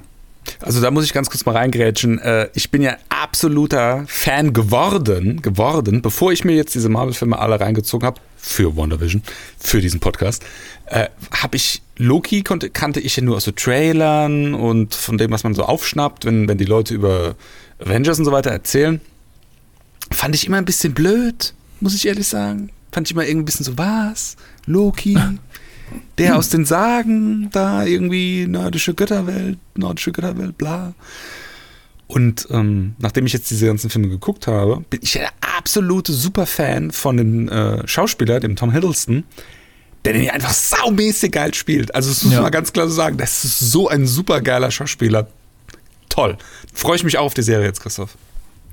Du bist mit deinem Fanboy-Tum nur quasi fast 15 Jahre oder ne, ne, nee, fast äh, 10 Jahre zu spät, weißt du? Das war ja schon seit, als er im ersten Tor ja gespielt hat, da, äh, da hat er ja richtig eingeschlagen. Also es ist, er ist halt ein, äh, also wir verdanken ihn quasi Kenneth Branagh, äh, der ihn damals gecastet hat für die Rolle von Loki und äh, gut, seitdem ist er halt gesetzt, ich ist auch- er halt ein super Megastar. War ich auch mega überrascht, dass der Kenneth Branagh den, den Torfilm gemacht hat.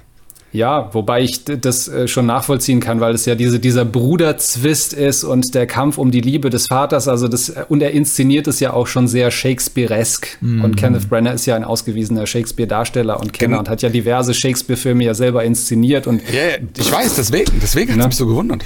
also das, aber das, das zeigt so auch die, die, ähm, das, das Coole an, an Marvel und auch an Kevin Feige, wie die das Ganze so machen, dass sie, dass sie für ihre Filme auch Regisseure nehmen, wo du als erstes denken würdest, so hoch, passt der überhaupt da? Und natürlich gibt es viele, die irgendwie so Marvel-Retortenware abliefern, aber wenn du so einen hast wie auch Taika Waititi, äh, der da ähm, äh, den, den dritten Teil von Thor da so als Comedy inszeniert äh, und da den Mut zu haben, das so durchzuziehen, also das ist schon, finde ich gut, finde ich gut. Ja, die versuchen sich halt teilweise immer so ein bisschen, was heißt neu zu erfinden, aber ich glaube, die wissen selber auch schon, dass das so ein bisschen Massenware dann manchmal wird und dann versuchen sie halt so ein Taika Waititi da reinzuschmeißen, äh, James Gunn, Guardians, müssen wir nicht drüber reden. Äh, jetzt auch mit WandaVision, mit dieser, mit diesem, äh, mit dieser experimentellen halt. Herangehensweise. Ich muss ganz kurz, das ist, ich habe den jetzt das zweite Mal gesehen, Guardians of the Galaxy, eins und zwei. Ich fand den beim ersten Mal, fand ich ihn gut. Jetzt habe ich ihn zum zweiten Mal gesehen. Ich liebe ihn mehr als Star Wars. Oh, das ist aber sehr blasphemisch. nee, nee. Ja, es ist eine Space Opera, wenn du so willst, klar. Aber das kannst du jetzt nicht Äpfel mit Birnen vergleichen. Ja. Lasst uns darüber eine eigene Folge machen. Guardians of the Galaxy versus Star Wars. Fight! Das passt. Ich, ich habe ich hab vor der Aufnahme habe ich noch darüber äh, kurz. Ich, ich, ich, weiß, ich, ich stand an der Haustür, habe meine Tür abgeschlossen und habe irgendwie, äh, mir, mir, mir schoss ein Gedanke durch den Kopf, so, äh, so die Bedeutung von, anhand von WandaVision, die Bedeutung von Marvel und Star Wars.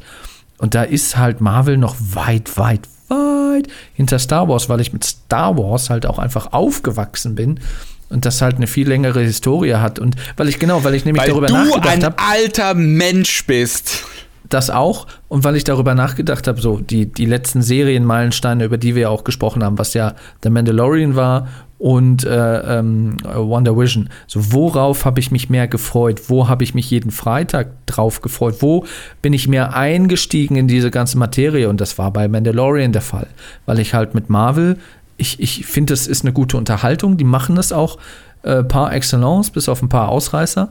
Aber es ist halt jetzt nicht so diese, diese emotionale äh, Koppelung, die ich mit Star Wars habe. Deswegen äh, fällt mir dann jeglicher Vergleich sehr schwer. Lass uns eine Folge machen. Ich liebe es. Ich, ich merke jetzt schon, es kommt wieder, das, das, das, kommt wieder, das alte Kribbeln kommt auf, was wir in der ersten, zweiten, dritten Folge hatten.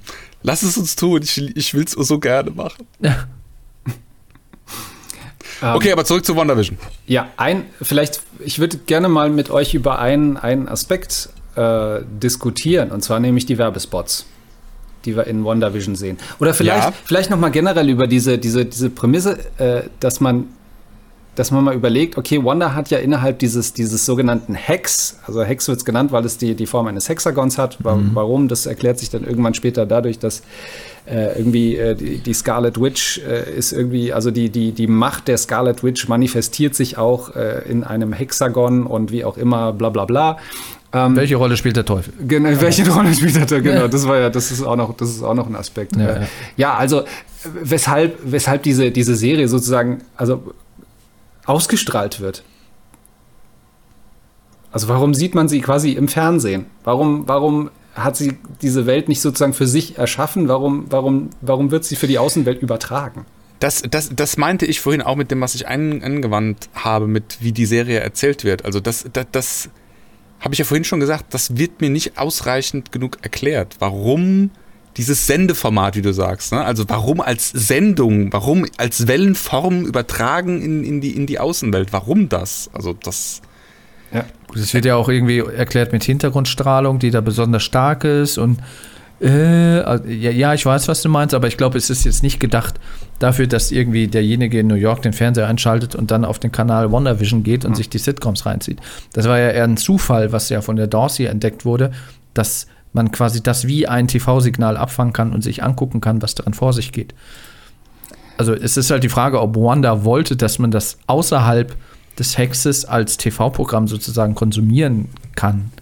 Ja, weil, weil das, das, was ich mich ja frage, ähm, also es wird ja explizit gezeigt, dass, dass Wanda diese, diese Realität, die sie für sich geschaffen hat, tatsächlich nicht nur, also es ist nicht nur so, dass sie jetzt gesagt hat, oh, wie das damals da gezeigt wurde, so diese Dick Van Dyke Show, ich würde gerne in dieser Welt leben, sondern sie inszeniert ja das Leben ja genauso wie diese Sitcom. Das heißt, und, und sie, sie, sie ähm, ähm, macht ja sogar Schnitte ne? Mhm. innerhalb dieser Realität. Das heißt, es gibt ja Momente, wo, wo Vision äh, plötzlich so Momente der Erkenntnis hat oder Momente des Zweifels, so, hier, was mache ich hier eigentlich? Und, und, und Schnitt, was ist das? Ja. Und dann, und dann gibt es plötzlich einen Schnitt. Also wo, wo, oder, oder Wanda spult sozusagen zurück, mhm. als die beiden ähm, äh, nachts auf der Straße diesem diesem einen Agenten von SWAT da begegnen, der dann sich da als ein, ein Bienenzüchter manifestiert und sie dann einfach sagt, nein, so nicht. Und dann spult die Handlung sozusagen genau. zurück. Oder äh, wo dann gezeigt wird, ähm, als die beiden miteinander streiten ähm, und, und sie dann einfach den Abspann loslaufen lässt.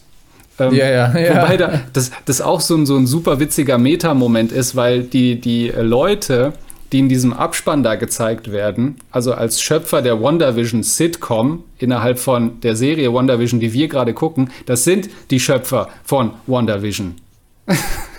also es sind wirklich, wenn da steht der Produktionsdesigner, bla bla bla, das sind auch die tatsächlich. Diese, Meta. Ja, also das ist auch so, so, so ein schöner Insider-Gig. Aber trotzdem, wie gesagt, ne, sie lässt den Abspann rollen. Ähm, und, und es werden ja die Folgen ja auch sozusagen wiederholt. Darcy sagt es ja, ich, ich gucke jetzt schon seit zwei Wochen, gucke ich hier äh, WandaVision. Ähm, und äh, es werden auch teilweise, da, es gibt ja noch auch einen ganz interessanten Metamoment, als, ähm, als Vision äh, in seinem Büro ja sitzt und da so ein bisschen wieder die Erkenntnis, hier stimmt ja irgendetwas nicht.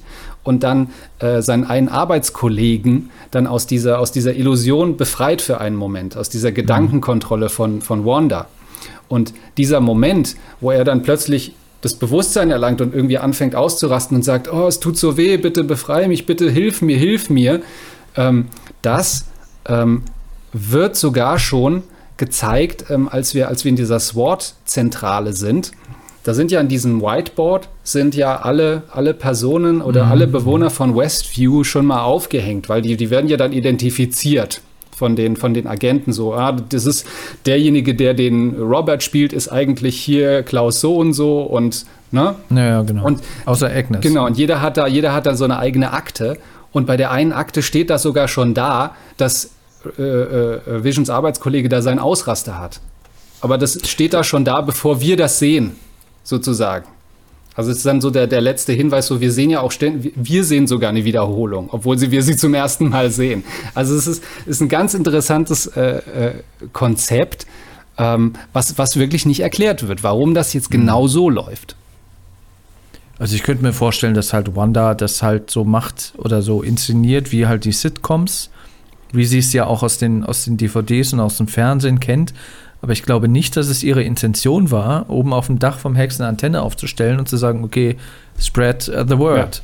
Ja. Also äh, ich glaube, sie hat das da schon für sich gemacht, aber wie gesagt, dadurch, dass die Darcy da ja drauf gekommen ist durch diverse Untersuchungen, konnten die das dann halt mit angucken. Aber ich glaube nicht, sie wollte jetzt, sie wollte jetzt nicht der Welt zeigen, hier guck mal, was ich für ein geiles Leben habe, sondern ich glaube, sie hat das schon für sich gemacht. Und sonst hätte man ja das, das, den Hex vielleicht auch von Anfang an gesehen, aber der war ja quasi unsichtbar.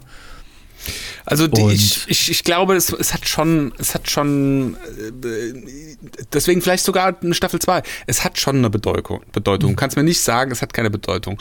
Äh, der, der Christoph hat ja eben, der Christoph hat ja eben schon angeteasert. Es gibt ja auch diese Werbespots, die zwischendrin gezeigt werden. Ja, also wir haben hier nicht nur eine Sitcom. Das könnte man noch irgendwie so verargumentieren. Gut, sie hat dieses, äh, dieses Grundstück, hat sie, glaube ich, mit, mit, mit Vision sich im Vorfeld vor, vor Infinity War, oder wann das dann gewesen sein muss, angeguckt, wo sie dann später mal leben wollen. Ne? Holt sie dann irgendwann auch diesen, diesen Lageplan irgendwie hervor und dann irgendwie hat ihm, hat, hat, hat Vision, glaube ich, auch sowas reingeschrieben, um dort alt zu werden oder so irgendwie. Ähm, das könnte man auch so verargumentieren, ja, sie lebt jetzt das Leben, was sie eigentlich geplant hatte mit ihm, dann als, als, als altes Ehepaar sozusagen leben zu dürfen das holt sie jetzt so als Vision in ihrem Geist irgendwie nach und deswegen sieht man diese Sitcoms dann, weil sie das dann praktisch so lebt, wie sie es gewünscht hätte. Aber es würde nicht erklären, warum dann irgendwie zwischenrein erstens mal Werbung kommt und zweitens, warum in dieser Werbung dann immer irgendwelche Produkte von Hydra irgendwie vorgestellt werden. Also da, da steckt schon noch ein bisschen mehr dahinter, da kommt noch was. Das hat ja die Werbung, also warum da die Werbung kommt, äh, ist halt auch die Frage, wobei die Werbung gehört ja auch bei einer Ausstrahlung von der Sitcom dazu. Aber die Werbespots spiegeln ja quasi auch nochmal die Schicksalsschläge von Wanda wieder. Du hast in der ersten Folge den, den Werbespot mit dem Toaster. So, der halt so piept. Genauso wie, genau, die Bombe in Sokovia, die quasi äh, vor ihren Augen lag und, und nicht explodiert ist. Oder die, die ihre Eltern gekillt haben. Auf jeden Fall ist es halt die Stark-Bombe gewesen. Äh, die quasi in ihrer Vergangenheit eine Rolle gespielt hat. Dann gab es ja diese Uhr von, von Strucker, was ja damals hier dieser äh, prototypische deutsche ähm, äh, Typ war, der sie da quasi auch, der die Experimente an ihr und ihrem Bruder durchgeführt hat. So, dann gab es die Dann gab es die Seife, diese blaue Seife, die wohl, aber wohl womöglich ein Gimmick von Marvel war, weil die auch irgendwie in irgendeiner, ich glaube sogar in, in, Agents of Shield mal irgendwie eine Rolle gespielt hat oder so. Die wurde dann mal irgendwie als, als Gimmick aufgegriffen. Und dann gab es ja auch noch diese, diesen Lagos-Spot, der natürlich darauf angespielt hat, von wegen, ja, man kann das nicht einfach wegwischen, was du als Kollateralschaden äh, damals angerichtet hast. Ähm, die, also die Hydra-Seife, das äh, ist ja, äh, also es gibt ja es, beides. Ist, also die, diese Werbespots haben ja zwei Botschaften. Sie haben einen zum einen das Produkt und zum einen das, was gesagt wird. Ähm, äh, deswegen wird gemutmaßt, dass das so äh, Botschaften von, von äh, Wandas Unterbewusstsein sind an sie selber. Ähm, weil beispielsweise bei dem, bei dem Stark Toaster, also die, die sind wirklich, die sind echt wirklich clever gemacht, diese Werbespots, mhm. weil die wirklich drei, drei Aspekte beinhalten. Äh, äh, Stefan hat es ja gerade gesagt, bei dem, bei dem Toaster. Dieses Klicken, das ist, das ist sozusagen dieses Trauma mit der, mit der Stark-Rakete. Aber der Toaster an sich, der sieht auch noch aus, der hat ja, wenn du drauf guckst, hat er ein Gesicht. Und da, wo das, wo das rote Blinklicht ist, das sieht aus wie äh, der, der äh, Infinity-Stein, wie der Mindstone. Der sitzt da auf mhm. der Stirn von dem Toaster. das mhm. eine. Und, und dann der Slogan dazu ist aber: Forget the past, this is your future. Erste Folge, WandaVision. Ich lebe in den 50ern. Forget the past, this is my future. Jetzt lebe ich hier in dieser, dieser Welt.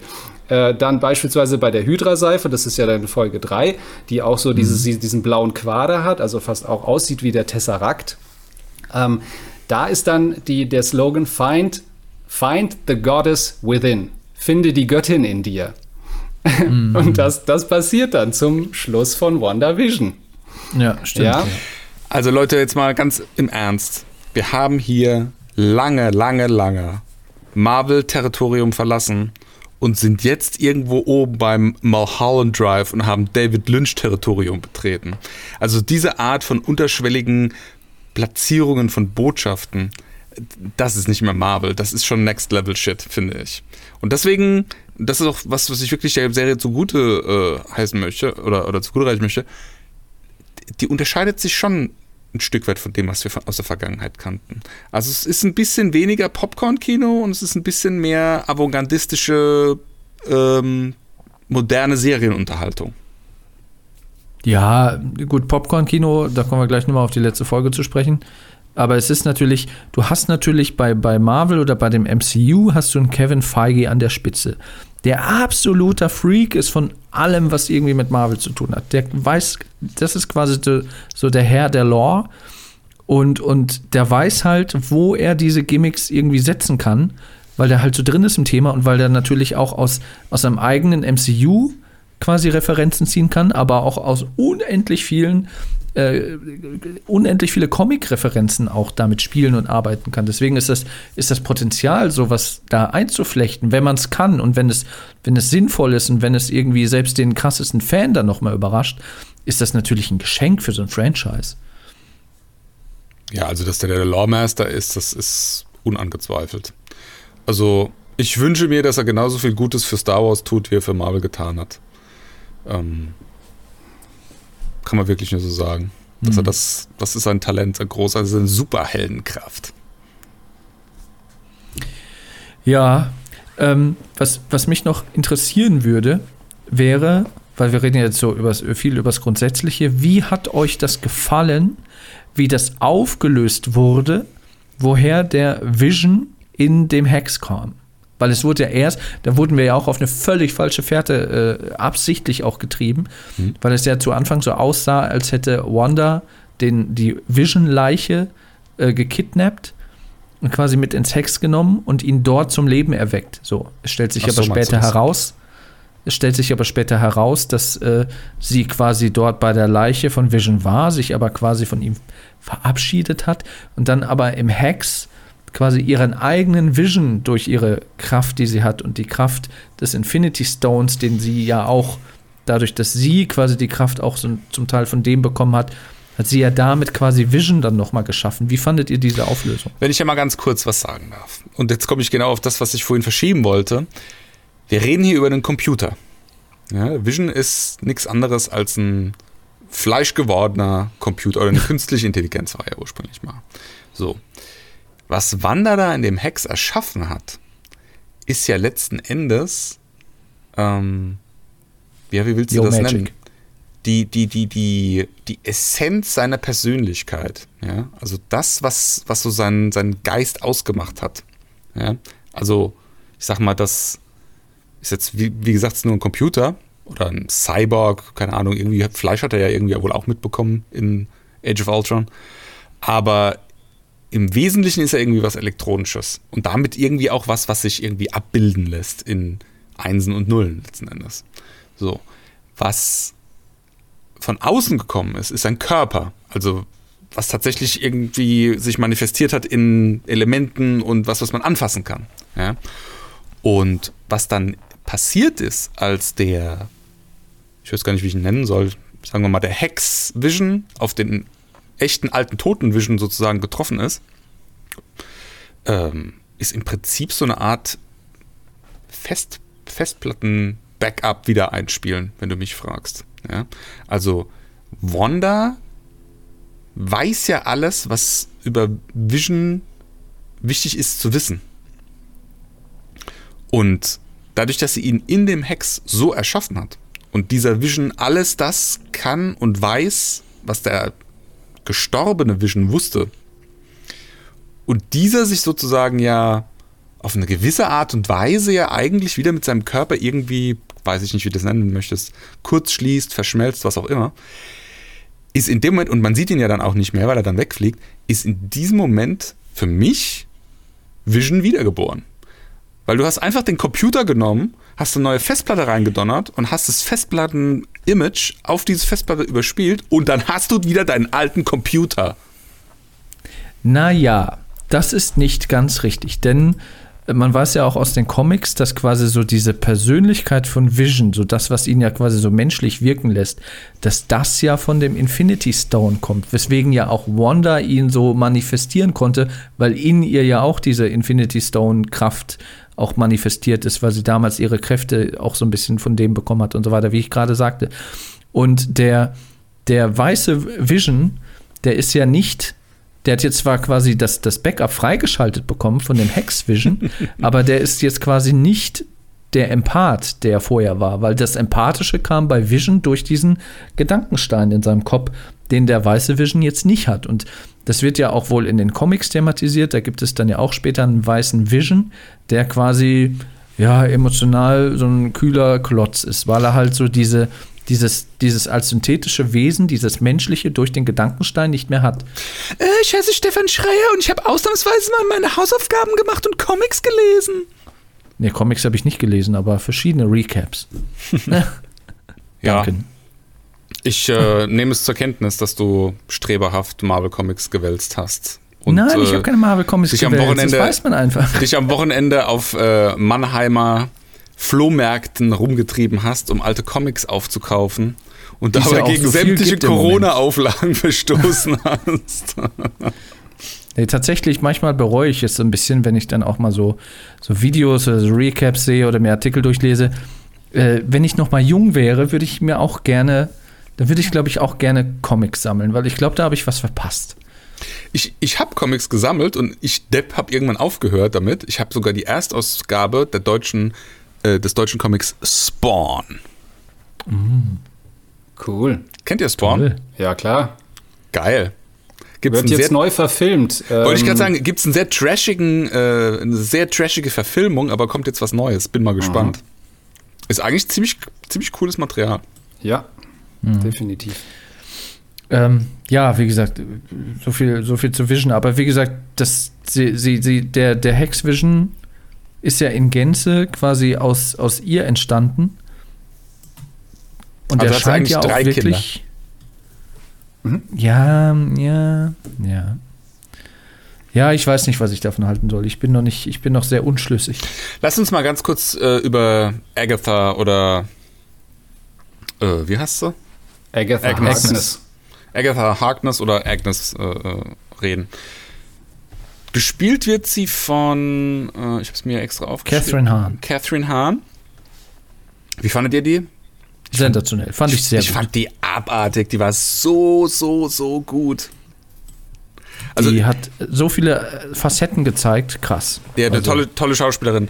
Äh, Am Anfang, finde ich, ist sie noch so ein bisschen so unter dem Radar und das finde ich auch sehr gewieft gemacht, wie die so Stückchen für Stückchen aufgebaut wird und immer mehr von diesen äh, WandaVision-Episoden sozusagen, also der, der Serie, äh, für sich dann so belegt mit, mit Screentime.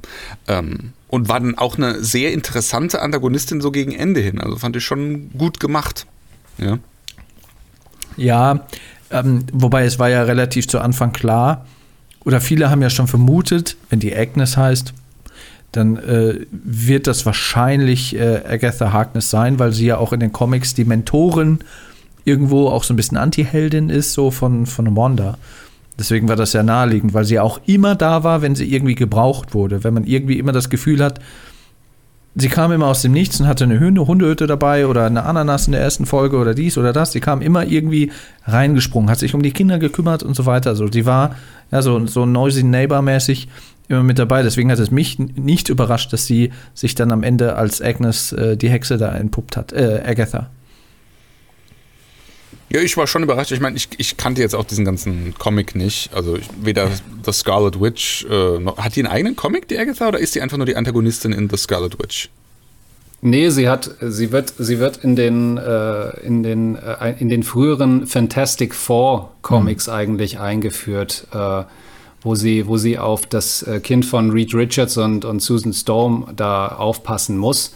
Und da suchen sie halt eine Nanny, weil es ist halt, ne, wenn, wenn Mutanten oder Übermenschen da irgendwelche Kinder bekommen, dann sind die natürlich auch immer ein bisschen krass drauf und äh, die- sie wird da irgendwie da äh, Wie wir von als, den als Incredibles Nanny, wissen. Als Nanny empfohlen sozusagen und innerhalb dieses Comics da entpuppt sich dann, dass sie jetzt nicht nur die, die nette alte Lady ist mit der, mit der schwarzen Katze, sondern tatsächlich eine Hexe und ähm, äh, später kommt dann auch raus, dass sie irgendwie 10.500 Jahre alt ist und äh, damals noch bei den, bei den Salem He- Witch Trials, also der, der Hexenverfolgung in Salem um 16, was weiß ich, 92 oder zu, am 2. Juni, wie auch immer, verbrannt wurde und dann in den Comics zumindest.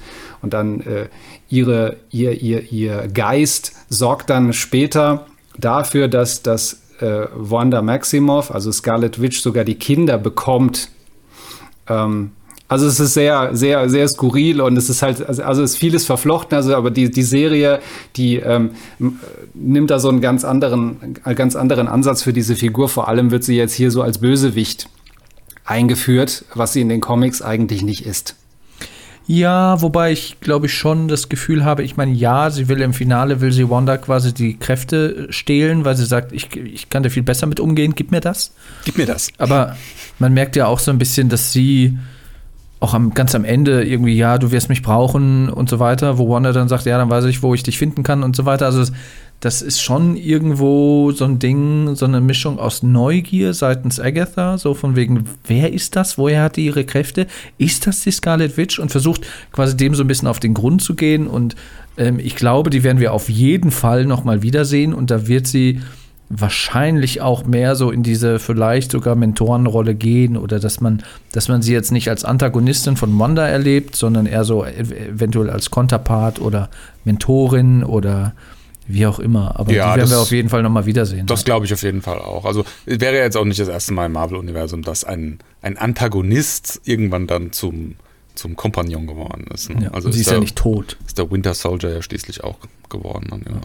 Ja. Wobei sich ja viele da fragen, es ist ja so, am Ende wird sie von, von Wanda sozusagen in, in Agnes zurückverwandelt und ähm, ja, also dass sie dann quasi wieder ihre, ihre Sitcom-Rolle im, im wirklichen Leben äh, einnimmt, obwohl ja dann der, das Hex um sie herum ja verschwindet und dann da, da, da spekulieren oder da fragen sich, fragen sich die ganzen Leute auch in der Internet-Community, wieso, wieso ist sie denn dann immer noch in dieser Illusion, wenn das, wenn das Hex um sie herum verschwunden ist? Ja, warum wobei, ist sie dann noch äh, Agnes? zu dem Zeitpunkt, als äh, Wanda sie quasi in die Sitcom-Version verwandelt hat, gab es ja noch das Hex. Aber wir wissen ja nicht, was mit ihr passiert ist, als das, als das Hex, der Hex, als das geschrumpft ist und quasi alle wieder normal wurden, die dann plötzlich wieder außerhalb dieses Hexes waren. Das heißt, ich könnte mir vorstellen, dass sie, als das Hex dann verkleinert wurde, dass sie wieder äh, Agatha Harkness wurde nur mit wenig oder gar keinen Kräften und sie erstmal gucken muss, dass sie sich die in irgendeiner Art und Weise wiederholt und man sie dann zu einem späteren Zeitpunkt dann nochmal wieder sieht. Ja, aber, ja, Ähm. aber nee, aber eigentlich muss es ja so sein, weil, weil Wanda sagt ja, also sie geht ja auch davon aus, dass sie so bleibt, wie sie jetzt ist, weil sie ja sagt, Hm. ich weiß, wo ich dich finden werde. Ne? Ja, oder es ist ein Logikfehler. Oder ist es Aber ein wir wissen halt nicht, was mit ihr passiert, Ja. nachdem das Hex quasi weg ist. Ja, also das wird nicht so richtig, wird nicht so richtig erklärt. Lass Ja. uns doch mal über Monica Rambeau reden. Oh ja. Über die haben wir jetzt noch gar nicht gesprochen. Der, Die haben wir ja auch, die haben wir ja auch schon mal gesehen als Kind in Captain Marvel. genau. Als Tochter von, äh, wie heißt ihre Mutter nochmal?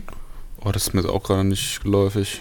Äh, Adria? Maria, Maria Rambeau. Maria Rambeau, Stimmt. Genau. Phantom als Pilotenname. Und da sehen wir ja die Pho- Tochter. Photon, was Photon. Ja, Photon. Achso, habe ich, hab ich Phantom? Photon, genau. Ich habe Phantom gesagt. Photon, genau. Phantom, Photon, diese ganzen Superheldennamen. Wie soll man denn da noch den Überblick behalten? Ähm, genau, da sieht man sie als Kind, als Tochter von Maria und sie trifft da ja auch auf, auf ähm, Captain Marvel. Und äh, Maria gründet danach ja auch, weil sie dann ja auch erfährt, es gibt irgendwie Skrull und irgendwie Aliens und dies und das, ist sie ja wohl die Begründerin auch von SWORD. Mit äh, Fury zusammen, offenbar irgendwie. Wobei der ja auch noch irgendwie Shield gegründet hat. Und ach, was für, was für Superhelden-Entrepreneure, die alles Mögliche gründen. Aber ähm, das rührt ja daher so ein bisschen. Und wir, wir lernen sie ja dann quasi als erwachsen gewordene Tochter von Maria kennen, die ja dann bei SWORD gearbeitet hat, als Agentin vor dem Blip. Ne, aber da hatte sie ja noch nicht ihre Kräfte und ihre Mutter ja auch nicht. Die kamen ja dann erst. Ja, gut, als das. sie Ja. mehrfach in den Hex rein und raus ist. Unfreiwillig und Ach, freiwillig. das soll die Erklärung sein. Ich habe mich schon gewundert, ob, weil das so total unerklärt, unaufgelöst am Ende dann einfach so war. Das, das ist die Erklärung? Oder das soll jetzt Kanon sein? Oder, Ja. oder das denkst du? Nee, das ist so. Das ist Das auch ist so, so? In, den, in den Comics. Also in den Comics ist, ist, hat sie, ist ihre Entstehungsgeschichte auch so ähnlich. Äh, da, bekommt, da bekommt Monica Rambeau ihre Kraft auch dadurch, dass sie durch eine Energiewand durchbricht äh, und dann tatsächlich dann diese Fähigkeit oder ihre Superheldenfähigkeit erlangt, die darin besteht, dass sie, dass sie verschiedene äh, Spektren des Lichts annehmen kann und auch so, so, so sehen kann. Also was weiß ich, ultraviolette Strahlung, wie auch immer. Das siehst du dann auch immer daran, wie sich ihre Augenfarbe dann verändert später. Ne? Mal, mal, mal violett, mal gelb, mal blau. Ähm, wobei ich jetzt mal grundsätzlich zu dieser Figur sagen muss, ja, es ist interessant, dass sie jetzt hier irgendwie auftaucht, aber ich fand, äh, sie hatte in dieser, dieser Serie, außer dass wir jetzt dadurch ihre, ihr, ihre, ihr Werden zur Superheldin gesehen haben oder wir nur eine Erklärung bekommen, ja, jetzt gibt es diese Figur und so ist sie zur Superheldin geworden, mehr hat sie dazu nicht beigetragen so richtig. Also sie hat äh, die Handlung nicht so richtig, nicht, nicht so richtig vorangebracht. Ja, sie war halt draußen bei SWORD, aber die haben ja, die, also SWORD äh, diese ganze, diese ganze Geschichte war ja eh nur dazu da, dass wir so diesen Blick von außen auf das Hex haben und, und als Zuschauer sehen können, okay, das, was da passiert, diese Sitcom, das ist nicht real, sondern das ist, ne? So, dafür, für diese Außenperspektive waren die da. Aber sie als Figur, also, ich weiß nicht. Ja, sie hat am Anfang hatte sie scheinbar noch eine größere Bedeutung und so weiter. Also da konnte ich auch besser mit ihr connecten. Aber in den letzten Folgen ist sie halt in die Bedeutungslosigkeit quasi gerutscht, wo ich dachte, okay, sie ist quasi auch mit einer, ich meine, ist sie zum Teil ja auch, aber ich hätte aufgrund ihrer Fähigkeiten, die ja in dem, in dem Marvel-Universum, in dem Comic-Universum ja auch super overpowered sein sollen, äh, dachte ich, sie spielt dann nochmal eine größere Rolle und rettet irgendwie den Tag oder wie auch immer. Aber sie hat ja dann in Anführungsstrichen nur die Kinder gerettet, indem sie die äh, Pistolenkugeln von Hayward absorbiert hat. Also sie ist quasi so diejenige, die sämtliche Art von Energie absorbiert und dann quasi auch wieder abgeben kann, offenbar. Bosonen. Ja. ja. genau. Und ähm, ja, da hätte ich mir ein bisschen mehr gewünscht tatsächlich. Also als äh, ich so angefüttert wurde, so was sie so kann und können wird und ich das so erfahren habe, habe ich gedacht, okay, da würde ich, ich würde gerne erfahren, wie sie dann wirklich sich da entwickelt und quasi in dieser Serie auch so ein bisschen nebenbei ihre Origin-Story bekommt, was sie zum Teil ja bekommen hat. Aber da hätte ich gerne einfach mehr von gesehen. Also das war mir jetzt gar nicht so bewusst. Ich dachte eigentlich, dass das über ihre Connection über äh, Captain Marvel kommt, diese Fähigkeiten, dass das einfach offscreen passiert ist, man das jetzt noch nicht so zu Genüge erklärt bekommen hat, aber hab den Teaser, also ich habe das als Teaser so verstanden, ähm, diese, diese Fähigkeiten, die sie dann halt am Schluss da irgendwie eingesetzt hat, dass sie das jetzt praktisch so dadurch bekommen hat oder dass das dann in einer, in, einer, in, einer, in einer Serie, die dann danach folgt, entweder zweite Staffel WandaVision oder dann halt von mir aus irgendwie eine von diesen Marvel-Folgen, äh, Marvel-Serien, die jetzt kommt, dass das dann, dann noch ein bisschen genauer erklärt wird. Ja, es, es, es wurde aber thematisiert, nachdem sie wieder aus dem Hex rausgeschossen wurde von, von Wanda, wurde sie ja untersucht. Und da hat die Ärztin ja gesagt, so, hä, wir müssen nochmal über ihr Röntgenbild sprechen, man sieht da gar nichts drauf, weil sie halt so pure Energie ist, was, was sie auch in den Comics ist. Und da hat ähm, das ja Monika gar nicht interessiert, hat gesagt, ja, ja, ich habe jetzt keine Zeit für Untersuchungen, ich muss hier, ne, und so weiter. Ähm, deswegen ist sie da selbst ja gar nicht drauf eingegangen. Aber da wurde quasi auch gesagt, dass ich glaube dann auch von der, von, der, von der Darcy, als sie dann die Akten auch so gehackt hat, da hat sie ja auch nochmal gesagt, ich habe mir deine Gesundheitsdaten angeguckt. Ähm, das Rein und Raus in des Hex hat dich irgendwie auf, auf äh, äh atomarer Ebene, äh, hat das angefangen, deine Zellen zu verändern und so weiter, wo sie auch sagt, so, ja, hm, okay, ja, mal gucken, was bei rumkommt. Äh, wo sie ja dann äh, ins Hex zurück wollte mit diesem Wagen. Da müssen wir übrigens gleich auch nochmal äh, drüber reden. Wir wurden auch ein paar Mal beschissen in dieser Serie und auf die völlig falsche Fährte gelockt. Ist, Moment, ganz ist kurz. Auch, ist auch ein ganz, ganz krasser Filmfehler drin, aber ja, mach erst mal. Ja, äh, sie ist halt mit dem Wägelchen, wollte sie da rein, das hat nicht funktioniert, weil eigentlich sollte sie in diesem geschützten Käfig, damit sie der Strahlung nicht nochmal ausgesetzt ist, wollte sie quasi mit diesem Truck ins Hex fahren, ging aber nicht.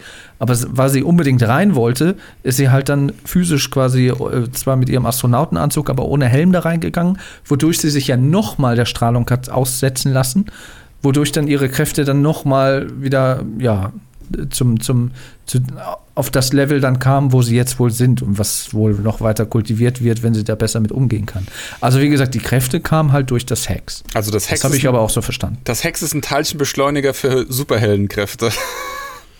Ja, scheinbar. Wo ich mir aber auch dachte, okay, pff, was ist denn dann mit äh, dem, dem Typen, mit dem Bienenmann? Der ja in der Kanalisation da reingeklettert ist, der hat sich dann ja quasi auch auf einem Wege, der hat sich, hat der sich ja quasi auch der Strahlung ausgesetzt. So spielt er nochmal eine Rolle, weil von dem war dann keine Rede mehr. Der ist dann einfach äh, die Straße runtergegangen, Bonda hat zurückgespult, aber der muss ja eigentlich immer noch da gewesen sein. Es sei denn, er wurde halt auch gebrainwashed und hat es halt gar nicht mehr mitbekommen. Also eine Erklärung, die da noch da irgendwie mitgeliefert wird, ist, dass, dass Monica Rambeau ja eine ist, die äh, geblippt wurde, also die dann hm. zurückgekommen ist und ihre Atome dann irgendwie ganz neu wieder zusammengesetzt wurden und dass das auch noch mit reinspielt. Und vielleicht war der Bienenmann eben jetzt einer, der eben nicht, nicht geblippt war. Ja. Also möglich. Ja, who knows.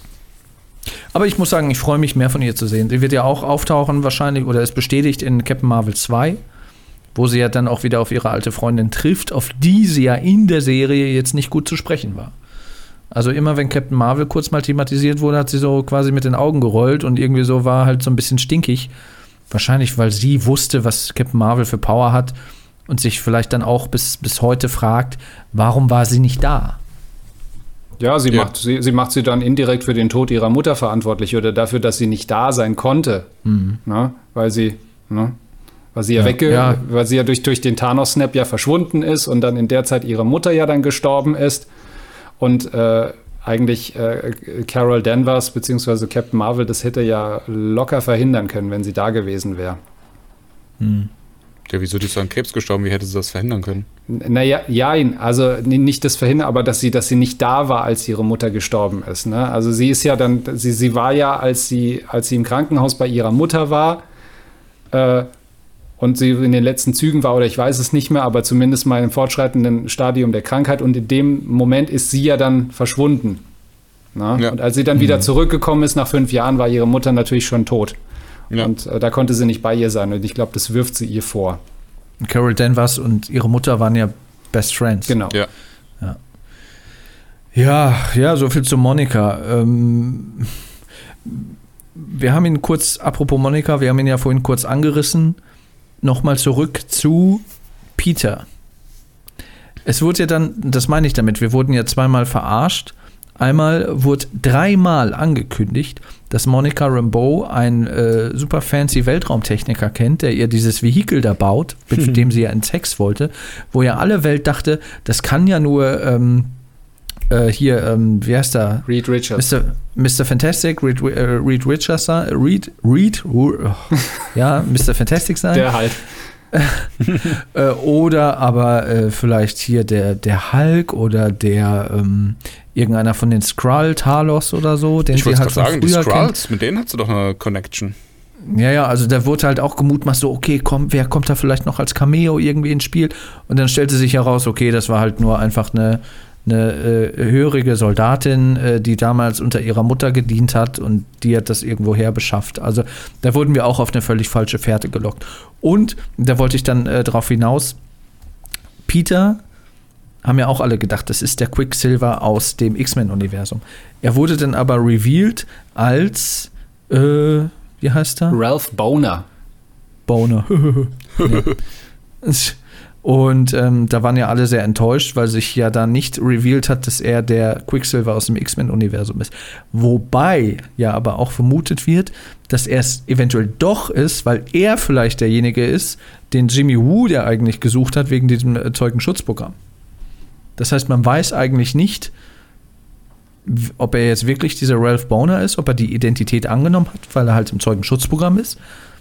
Und äh, ob er wirklich der Quicksilver aus dem X-Men-Universum ist. Und wenn er es ist, warum ist er dort? Und hat er seine Fähigkeiten noch, nachdem das Hex wieder geschrumpft ist? Und die Frage ist halt auch, er war ja dann die Augen und die Ohren von Agatha. Woher hat er denn seine Kräfte? Sonst könnte Agatha ja jeden x-beliebigen Leuten irgendwelche Superpower irgendwie geben. Ja, eben. Also, Ja, und aber das wird, doch- das wird doch dadurch er- erklärt, dass, dass, äh, dass Monika dann ihm ja diese Halskette dann, diese verhexte Halskette ja dann runtergenommen hat. Ja. ja, und dann ist er halt so ein verwirrter, verängstigter Ja. Boy. Also das heißt, diese, diese, diese Super-Speed-Fähigkeit hat er von, von Agatha bekommen. Du siehst es ja auch, dass sie ihn da so irgendwie so, so verzaubert. Und, aber ähm, ja, es ist da, also das, ich, ich würde jetzt quasi, wenn ich jetzt diese Serie subsumieren müsste oder sagen müsste, so, so mein, mein Fazit, ich hätte in, in dem Punkt, würde ich sagen, mehr Mut zum Mindfuck hätte der Serie noch besser getan. Noch mehr Mut eigentlich. Da war ja, Ja. schon einiges an Ja. Mut dabei, aber das waren noch so die letzten 10 Prozent, die sich alle irgendwo gewünscht hätten, die man vielleicht zum Teil hätten erfüllen können, die Erwartung, die man vielleicht auch noch mal hätte anders drehen können. Aber so war das halt irgendwie so dieses, dieses Ha, zack, verarscht. Das war halt so ein bisschen so, so der, der, der, ähm, jetzt habe ich den Namen vergessen. Wie heißt der Regisseur von Episode 8? Ryan Johnson, der hier Lichtschwert über die Schulter. So quasi, das war halt Schon so aus dem dieses, Gehirn gelöscht, den Namen des Teufels. dieses, dieses, ja, Edgy Badge ist, ist doch nicht, vielleicht doch, wie auch immer, äh, der, der äh, Peter aus dem X-Men-Universum. Also das war halt ein Schlag ins Gesicht, als es dann halt äh, so als so Trottel revealed wurde. Wobei, die Frage ist halt immer noch, wen hat John Woo da eigentlich gesucht? Wen hat er da im Zeugenschutzprogramm sitzen? Ja. Und woher kommt er, wenn es der Peter ist oder der Ralph Boner? Also, das ist halt auch noch eine nicht beantwortete Frage. Und ähm, die letzte äh, Verarsche, meiner Ansicht nach, ist ja das, was Paul Bettany lanciert hat, der ja gesagt hat, es wird dann noch ein super krasses Cameo geben, was quasi so auf einer Stufe zu stellen ist wie Luke Skywalker im Finale von Mandalorian. So, und alle dachten so, krass, wer kommt denn da wohl noch? Ist das irgendwie Magneto? Ist das Doctor Strange? Ist das irgendwie Spider-Man? Oder wer kommt da irgendwie noch, den, den man nicht erwartet? Oder der vielleicht schon tot ist? Tony Stark in irgendeiner Art und Weise oder so? Also äh, Robert Downey Jr. und so. Den Und wir auch irgendwann wiedersehen werden. Und, und dann meinte er, dann meinte Paul Bettany einfach sich selbst. Ja. Ne? Und alle so, ja, wo, wo bleibt denn, wo ist denn?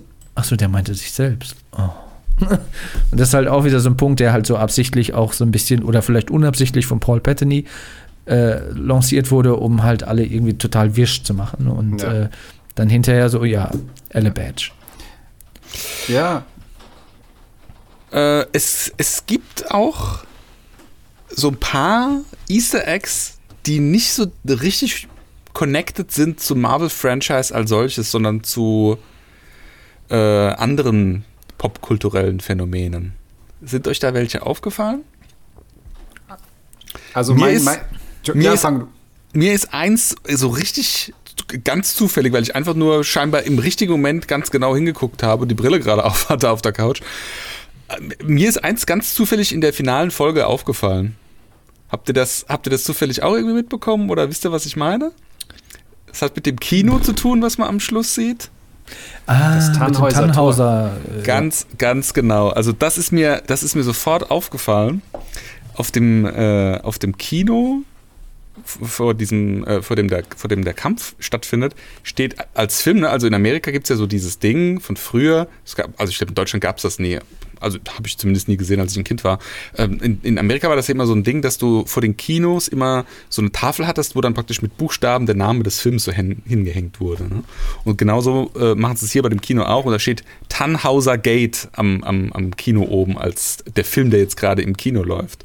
Und das ist tatsächlich eine direkte Referenz zu einem meiner absoluten Lieblingsfilme, Blade Runner. Da sagt, Mm, nämlich, stimmt, ja. da sagt nämlich der sterbende Rutger Hauer als äh, Nexus-Replikant, Nexus auch eine Referenz. Ähm, in dem Moment, wo sie, glaube ich, diese Depression oder was hat, kriegt sie ja irgendwie so Tabletten oder was und dann steht auf der, auf der Packung steht auch Nexus drauf. Ja, wobei das hat nochmal eine andere Erklärung, ja. Okay, da bin ich auch gleich gespannt, aber äh, äh, das, äh, also eigentlich Tannhäuser Gate ist äh, eine, eine Szene, die sich in Blade Runner ganz am Schluss abspielt, als Rutger Hauer stirbt. Und ich lese es mal ganz kurz vor. Er sagt am Ende von Blade Runner, als er stirbt, I've seen things you people wouldn't believe. Attack ships on fire off the shoulders of Orion. I watched sea beams glitter in the dark near the Tannhäuser Gate. All those moments will be lost in time like tears in rain. Und das ist ja auch eine super, super geile Anspielung auf äh, Visions Tod letzten Endes, der ja so ein bisschen so ähnlich ist wie in Blade Runner ja auch. Also er ist ein, ein, ein, ein Replikant, also Replikanten in Blade Runner sind ja Roboter, also nein, nicht wirklich Roboter, eigentlich sind es äh, äh, richtige biologische Lebensformen, aber trotzdem künstliches Leben, künstlich erzeugtes Leben. Er ist auch künstlich erzeugtes Leben. Und auch er ähm, musste seinen Hub ein bisschen früher nehmen als eigentlich gewollt, so wie Rutger Hauer als äh, Nexus-Replikant in, in, in Blade Runner auch. Und das fand ich eine super geile, wenn auch sehr, sehr, sehr, sehr, sehr hinten im Hintergrund versteckte Anspielung. Ja, ja aber das, das gab es ja auch in anderen Einstellungen. Äh, Es gab, glaube ich, in der 70er Jahre ähm, Episode, wo die in den 70ern in der Sitcom waren, war auch irgendwo im Hintergrund, ich glaube, das war auch neben dem Kino oder so eine Videothek, da war auch was oben angepinnt. Das war der erste Film oder einer der Filme von, von Sam Raimi. So. Und wer inszeniert äh, Doctor Strange 2? Sam Raimi. So, das ist so, ja. dass es gibt immer so, das finde ich ja immer so krass, es gibt immer so die kleinsten Kleinigkeiten, die äh, oder, oder jeder Gegenstand, jedes kleinste Detail kann eine Referenz auf irgendwas sein. Deswegen, also ähm, das ist schon echt bemerkenswert.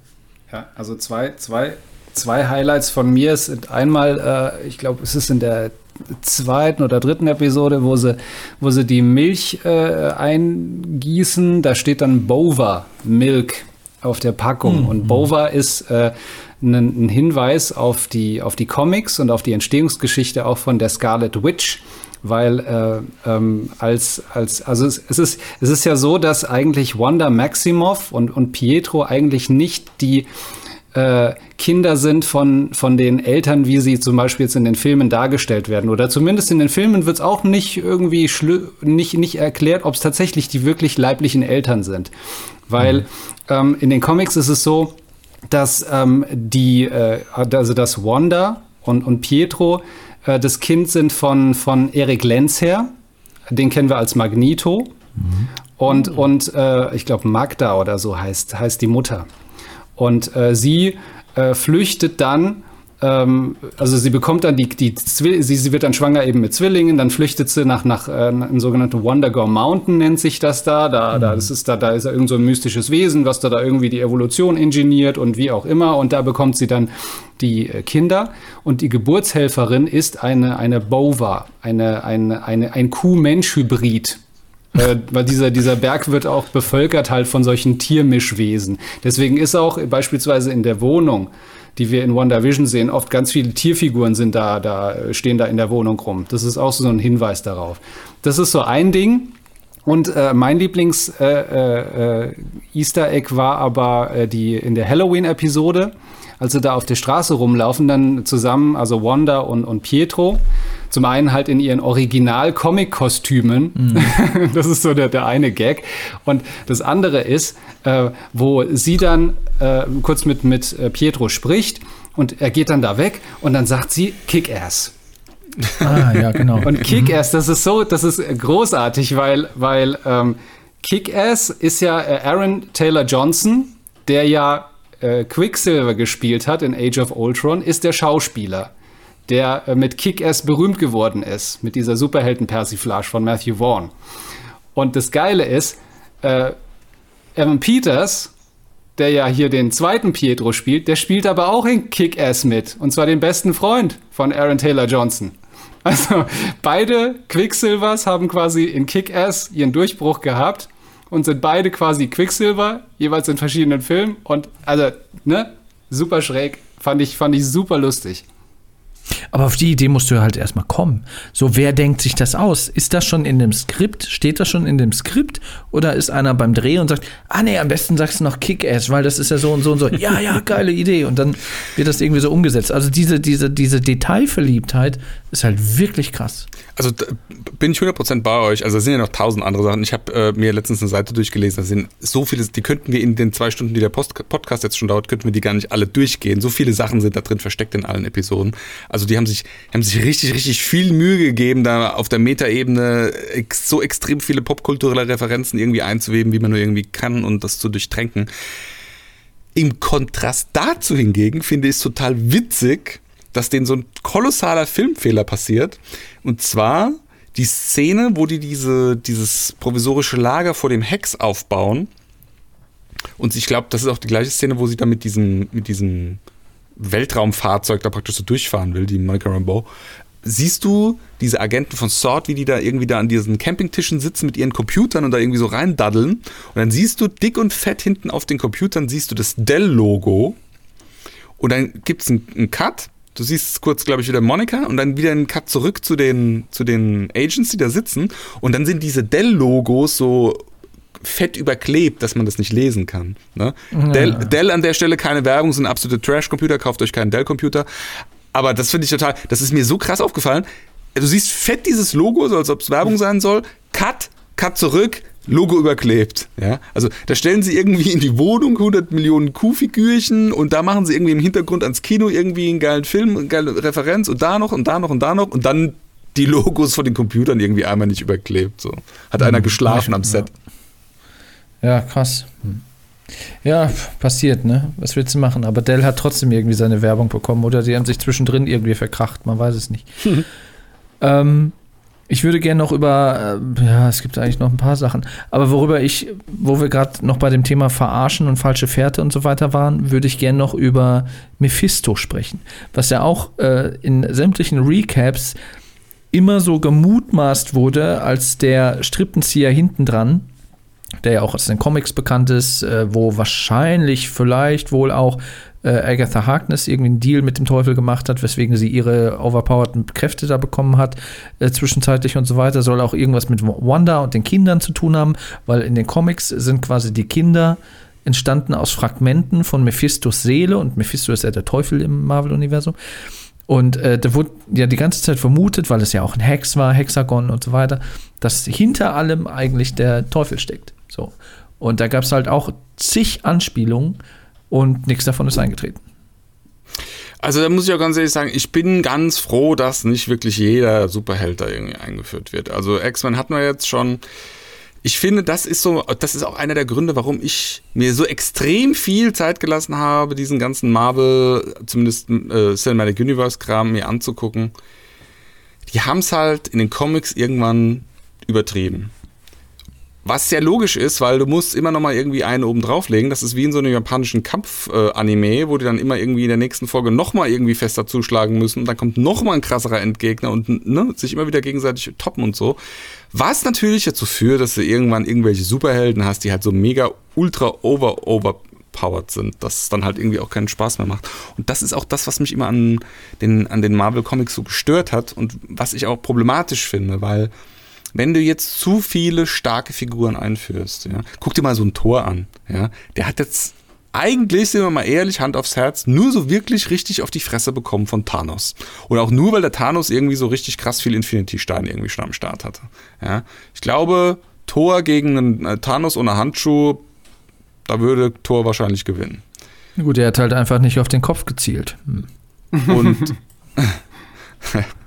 und ähm, wenn du jetzt anfängst, irgendwie den Mephisto oder noch irgendwelche anderen krassen Charaktere irgendwie einzuführen, dann machst du dieses ganze Universum, was die sich jetzt in mühevoller Kleinarbeit über Jahrzehnte mittlerweile ja schon hinweg aufgebaut haben, kannst du halt auch relativ schnell wieder kaputt machen. Und zwar in der Form, dass es einfach uninteressant wird, weil es dann wie so ein japanischer Anime wird, so wer ist Monster of the Week, wer kommt als nächstes und, und, und, und, und haut den, den krassesten Endgegner aller Zeiten vom letzten Film, von der letzten äh, Staffel, Episode, was auch immer es war, was vorher kam, wer haut den jetzt als nächstes wieder weg? Und dann kommt wieder ein neuer und dann nochmal krasser. Und das ist dann einfach irgendwann langweilig. Ja, ich verstehe, was du meinst. Das ist, ähm, deswegen finde ich es ja auch gut, dass, dass sich das MCU ja auch immer so aus so Fragmenten oder so, auch so, Ja. auch so Outlines bedient Ja. aus dem comic Das ist seine zum Beispiel Stärke. Dieses, zum Beispiel dieses House of M, diese Comicreihe um äh, äh, Scarlet Witch,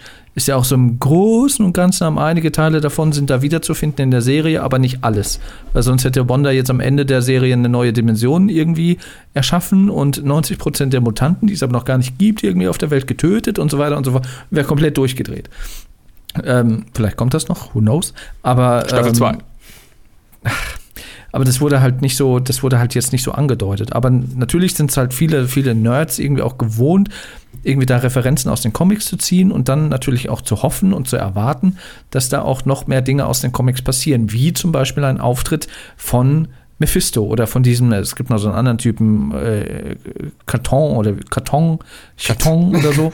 Ah, ist auch so ein, so ein, Achso, so ein dieses, Song. dieses, ja, ich weiß, Ja. ja. dieses Cthulhu-artige Monster, ne? so Elder Being, so ein, so ein Ja, Riesengott. der, der wohl auch, äh, der wohl auch das, ähm, das, ähm, wie heißt es, das, äh, das Buch hier von Agatha, wie heißt das nochmal? The Darkhold. Darkhold, Darkhold, äh, das wohl diese Kreatur da auch wohl mit erschaffen hat und so weiter und von dem Agatha wohl auch irgendwie ihre Kräfte haben soll und so weiter, der in einer äh, anderen Dimension wohl lebt und so weiter, wie, die, wie dieser Dormammu aus Doctor Strange. Und wie gesagt, wenn die, da haben die ja schon genug dran zu tun, wenn die diese Thematik mit dem Multiversum aufmachen. Da müssen die ja auch schon ganz genau gucken. Hoffentlich wird das nicht too much. Ne? Also das, da bin ich auch sehr gespannt, wie die es lösen. Und da bildet halt äh, WandaVision so einen Anfang, da wird Loki auch nochmal so ein bisschen mit reingeworfen. Dann wird es wahrscheinlich in dem dritten Teil von Ant-Man zum ersten Mal zu dem neuen Bösewicht gehen, der ja dann wohl Kang the Conqueror sein soll und so weiter, der halt so der neue Thanos sein wird. Da ist halt die Frage, wie wird der aufgebaut? Wird er jetzt auch über zehn Jahre aufgebaut, bis es dann in irgendeinem Avengers-Teil Ja, wobei ich ja da mal sagen muss, Thanos ist nicht so über zehn Jahre aufgebaut worden, wie man das jetzt heute gerne irgendwie in Erinnerung hat. Du siehst, wenn du mal alle Folgen hintereinander oder alle Filme hintereinander guckst, du siehst ihn zwar mal irgendwie so zwischen rein, ich glaube beim ersten Avengers oder irgendwo, ähm, aber der spielt eigentlich bis Infinity War fast gar keine Rolle. Ja, Ja gut, er und, da, will- und teil, er- er- teilweise macht es auch nicht so richtig Sinn. Ja, also wenn jetzt zum Beispiel äh, in Lokis Zepter einer der Infinity-Steine war, wieso gibt Thanos dann das Zepter Loki, damit der damit irgendwie nach New York geht und da dann irgendwie Randale macht? Der will doch die Infinity-Steine in seinen Handschuh reinstecken. Also so richtig, ich glaube, von ganz von Anfang an war das auch nicht wirklich geplant mit Thanos. Ich glaube, das kam dann irgendwann so in der Mitte, so, ach, guck mal, den könnten wir am Ende gebrauchen. Lass den mal auch schnell irgendwie so in ein, zwei Szenen mal anteasern.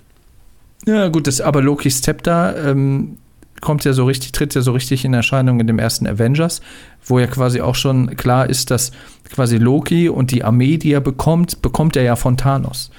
Also er bekommt quasi auch anscheinend dieses Zepter mit diesem Stein, damit er ihm die weiteren Steine quasi beschafft.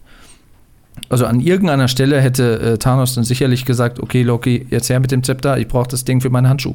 Hätte, hätte Fahrradkette. Ne? Da gibt es übrigens auch äh, ja auch ein Format auf Disney Plus von Marvel, das da heißt What If, wo die ja auch so, so hätte, wäre, hätte, hätte Fahrradkette-Szenarien durchspielen. Das finde ich zum Beispiel ganz interessant. Ja, das ist, glaube ich, auch so eine, so eine Anime-Serie, so im Anime-Stil irgendwie gemacht. Das könnte auch super spannend werden, ja. Das nur als, als kleine Randnotiz.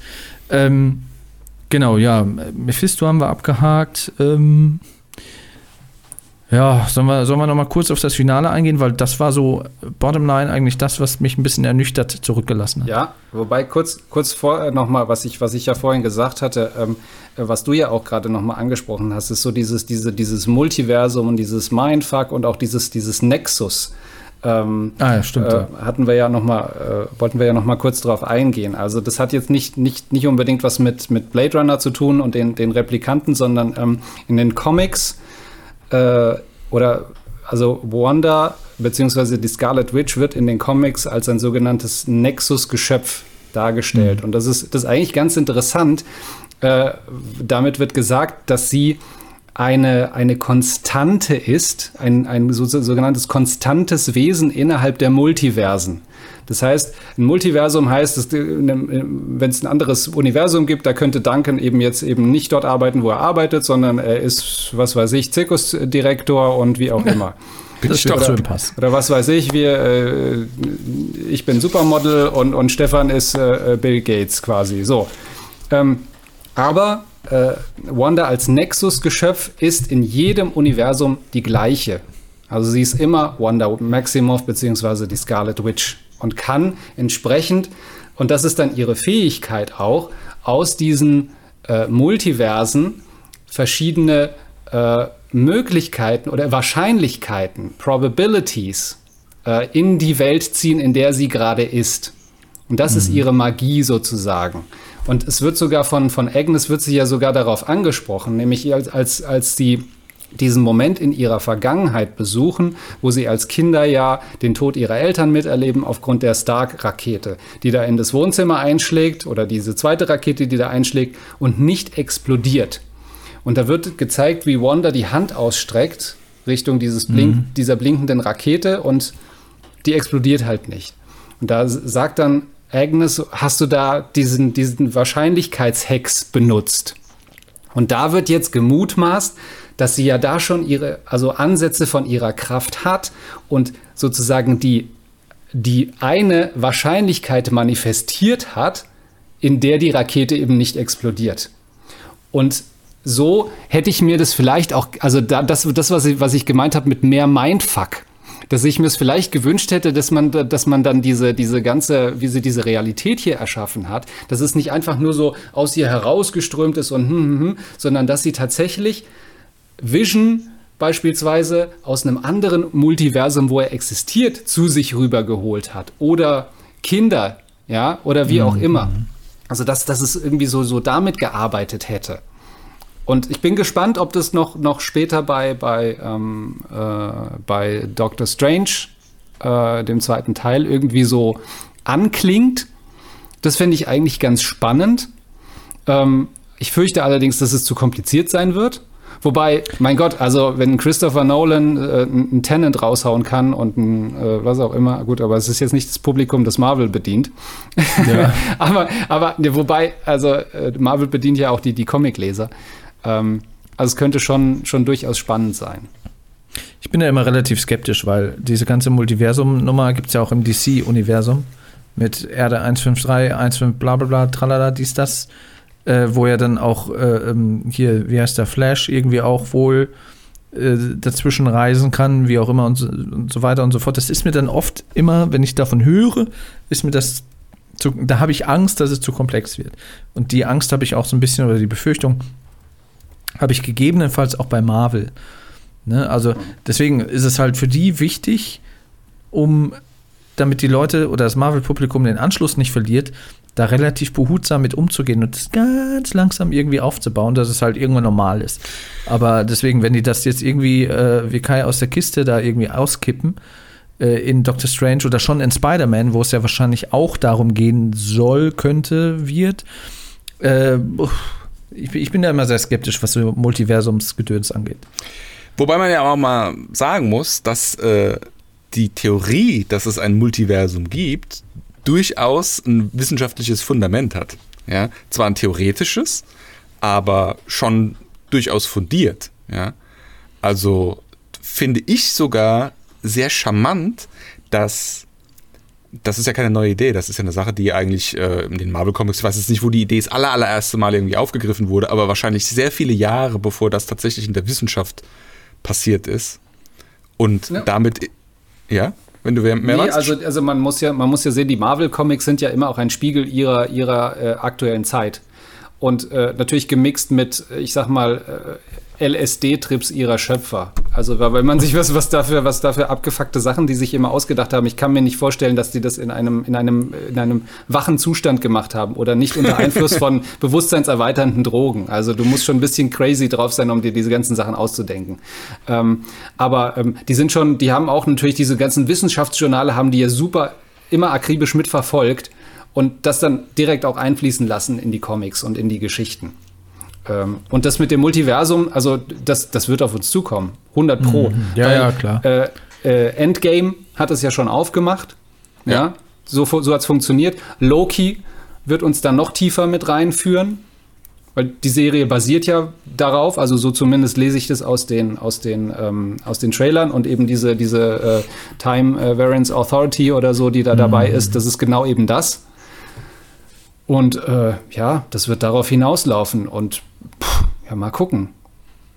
Ja, ich stehe auf, ich stehe auf dieses ganze Wissenschaftszeug, so Richtung Multiversum, all- alles, was irgendwie auch mit Quantenmechanik irgendwie zu tun hat. Deswegen fand ich es auch bei Ant-Man so cool, dass er das, ich meine, gut, klar, das ist jetzt pure Science-Fiction-Fantasy, was da passiert ist, aber trotzdem immer noch irgendwie so mit so einem kleinen wissenschaftlichen Kniff, der es erklären soll. Das fand ich schon ganz, ganz cool gemacht eigentlich. Und, und dass sie das zur Hilfe nehmen, finde ich immer auch ganz interessant. Und lustigerweise komme ich, wenn ich mit den Kindern die Filme gucke, auch dann immer in so ein wissenschaft- wissenschaftliches Gespräch dann irgendwie mit denen, weil sie dann Fragen stellen, was ist das, wie funktioniert das und so weiter, und dann erklärst du das und so. Das ist schon ganz witzig, wie sich da der Fernsehkonsum so ein bisschen gewandelt hat. Ne? Von diesem Ultra-High-Fantasy ähm, gibt es überhaupt gar nicht und gibt es auch überhaupt gar keine Art, wie sowas überhaupt jemals irgendwie passieren könnte, hin zu, okay, das ist immer noch alles Science-Fiction und Fantasy, aber es gibt tatsächlich eine echte Theorie, die da hinten dran steht. Es gibt tatsächlich eine, es- echte Wissenschaft, die sich mit diesem Feld auseinandersetzt und so weiter und so fort. Ne? Kennt ihr, Ja. das, das will ich nur mal ganz kurz, das ist jetzt ein super Segway irgendwie so auf die Seite, aber kennt ihr das äh, Ein-Elektronen-Universum? Kennt ihr, kennt ihr den Ansatz? Ja, das Video hast du mir geschickt von äh, einem YouTube-Kanal, äh, der sehr schön erklärte, einfach erklärte äh, Animationsvideos macht zu verschiedenen Themen. Ja. Also da- das finde ich auch geil, ne? Dass das ganze Universum aus einem einzigen Elektron besteht, was sich halt irgendwie schnell bewegt und für uns halt, also so, das ist ja im Prinzip auch das, wie Dr. Strange die Welt sieht. Ja, also er kann, wenn er will, ja alle parallelen Universen irgendwie einblicken und äh, alle Zustände gleichzeitig irgendwie wahrnehmen. Ja? Und die Idee, dass da hinten dran irgendwie auch eine, eine, eine, eine, eine wissenschaftliche Theorie irgendwie steht, keine Ahnung. Niemand weiß, ob das stimmt oder ob das nicht stimmt. Vielleicht finden es die Menschen irgendwann raus. Ähm, aber allein, dass da eine Theorie hinten dran steht, die so in die Richtung geht, das finde ich irgendwie nett, das finde ich ganz charmant irgendwie. So, das finde ich modern. Das, ich mag das, dass diese Art der Fantasy-Unterhaltung heute einfach so ein bisschen sich anpasst und sich selbst irgendwo letzten Endes so ein Stück weit modernisiert. Dahingehend, dass es sich so ein bisschen an echte Wissenschaft anbietet, wenn du so willst. Ja, und in dem Zusammenhang werden wir jetzt auch quasi die, was, was den Bösewicht angeht, werden wir, sag ich mal, die nächste Stufe jetzt erreichen. Ne? Wir hatten jetzt so die, mit, mit Thanos hatten wir, glaube ich, die, die, der gehört jetzt zu den Eternals. Äh, korrigiert mich, wenn ich falsch liege. ähm, Und ich Die auch noch ihren eigenen Film bekommen. die auch noch ihren eigenen Film bekommen, genau. Und ähm, als nächstes werden wir wahrscheinlich auf die Elder Gods Stufe gehen. Oder vielleicht dazwischen geschaltet tatsächlich noch erstmal eine von diesen, so diese Do- Dormammu-Geschichten, die da in irgendwelchen Hell Dimension, Nightmare Dimensions leben, oder Fear Gods oder was auch immer. Aber bin mal gespannt. Ich bin mal auch gespannt, wann wir dann äh, äh, auf, auf Galactus äh, treffen werden. Ja, das müsste ja eigentlich irgendwann in 30 Jahren der End-End-Boss sein. Ähm, ja, aber es wird ja, also bestätigt ist er ja für Ant-Man 3 Kang the Conqueror wahrscheinlich sein, der quasi alles Mögliche in verschiedenen Realitäten und Zeiten irgendwie versucht zu erobern. Ähm, und dann wird es natürlich tricky, irgendwie das dann noch nachzuvollziehen, in welcher Zeit und Dimension die dann irgendwie sind und so weiter. Also Ja, man darf gespannt sein. Ja, und ja, vielleicht, also du wolltest jetzt aufs Finale jetzt mal eingehen mit, äh, mit WandaVision. Ja, genau. Also die letzte Episode, man wusste ja, okay, jetzt wird es hier zu einer Konfrontation, zu einem Payoff kommen. Man wusste ja auch, es gibt einen weißen Vision, der quasi äh, seine Direktive bekommen hat, äh, den äh, Hex Vision und Wanda zu töten. Und ähm, ja, ich habe natürlich auch gedacht, wie geht's aus? Wie ähm, aufwendig ist das? Und mal abgesehen davon von den Reveals von, von Peter und so weiter, wo wir schon drüber gesprochen haben, muss ich sagen, da war ich auch ein bisschen ernüchtert. Also ich fand es ein bisschen zu CGI-gewittermäßig. Also dafür, dass die so ein riesen Budget hatten und wohl auch in, über die ganze Serie verteilt irgendwie mehr CGI irgendwie äh, nutzen mussten als bei Endgame, was ich allein schon irgendwie völlig absurd finde, weil Endgame halt größer geht's nicht mehr an CGI, meiner Ansicht nach fand ich es ein bisschen ernüchtert, dass da halt doch dann so ein, ja, so ein, so ein, so ein, so ein Luftkampf von der Stange irgendwie dann abgebildet wurde, muss ich sagen. Also, Endgame ist das, das Endgame in CGI. ja, ich meine, klar, das ist natürlich eine hohe Messlatte, aber ich fand, man hat in Wonder Vision, als die Visions gegeneinander gekämpft haben und als dann auch Agatha und äh, äh, Wanda und beziehungsweise Scarlet Witch dann später ihre Konfrontationen über den Wolken hatten. Oh, also vom Hocker gehauen hat mich das nicht. Nee, es hat also, irgendwie der, der, emotionale, der emotionale Unterbau, fand ich, irgendwie gefehlt weil Vision und White Vision, also das, die einzig starke Szene zwischen den beiden war ihr Dialog, den sie dann miteinander ja, das hatten. Ne? Diese, dieses Theseus, ja. äh, äh, was sie da aufge, äh, aufgedröselt haben.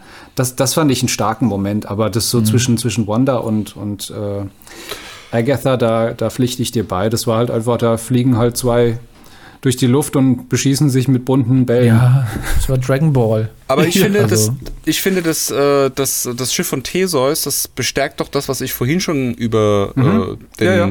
den Fake oder Hex Vision und den White Vision gesagt habe. Ähm, allein schon, dass diese Referenz kommt, finde ich, ist ein Hinweis darauf, dass, dass da jetzt praktisch eine Genese war, dass da jetzt was Neues entstanden ist aus den beiden zusammen. Ja, weil genau das sagen die ja eigentlich. Wer ist denn überhaupt der echte? Wer ist denn das Original? Was macht ein Original aus? Wann ist ein Original ein Original? Ja, also ja. Für, für mich in der Wahrnehmung war es so, da ist jetzt aus zwei verschiedenen, die halt auch irgendwie so von, ihren, von ihrer Ausrichtung her so ein bisschen diametral auseinander sind, ist da jetzt ein neuer entstanden. Und dann, dann fliegt er ja auch weg. Du siehst ihn ja jetzt nicht mehr. Du weißt ja nicht, was, was, was passiert ist mit dem oder was ist mit dem. Ja, der muss erstmal klarkommen auf sein Leben jetzt. Weil er hat ja, er hat ja jetzt quasi nur die Erinnerung freigeschaltet bekommen, die SWORD quasi ihm absichtlich vorenthalten hat. Weil er sollte halt einfach nur eine Waffe werden. Das, das ist ja die Intention von SWORD. Die wollen halt quasi äh, Sentinel Weapons äh, quasi beherrschen. Und äh, er hat die Direktive bekommen, töte äh, den Vision, der da drin ist, und töte Wanda. Also und äh, Vision hat ja dann ihm quasi seine Erinnerung freigeschaltet, wo er, wo er sich ja auch so ein bisschen korrumpiert gefühlt hat, der White Vision, und gesagt hat, ja, äh, äh, der war, glaube ich, komplett überfordert und ist dann erstmal abgehauen. Also das ist auch meiner Meinung nach, äh, auch jetzt gerade unter dem Gesichtspunkt, dass ich diese ganzen Filme jetzt vor kurzem erst gesehen habe, der schwächste Teil an diesem ganzen Marvel Cinematic Universe, dass die sich letzten Endes ja auch an den Comics äh, irgendwo orientieren mussten und den Menschen, die die Comics seinerzeit gemacht haben, einfach das Wissen fehlte, dass alles, was mit Computern zu tun hat und vor allen Dingen in der heutigen Zeit, das ist nicht mehr zu löschen. Du kannst nichts mehr löschen, was irgendwie digital mal ins Internet gelangt ist. Das ist unmöglich. Und die Tatsache, dass äh, zum Beispiel auch ein Ultron, getötet werden kann, wenn er doch eigentlich ein digitales Wesen ist.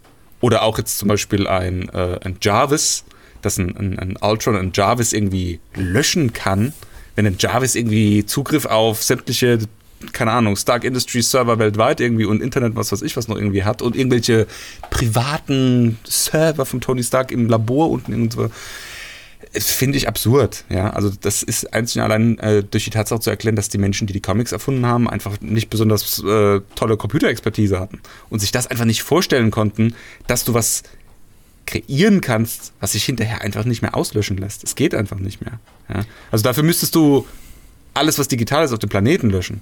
Ja?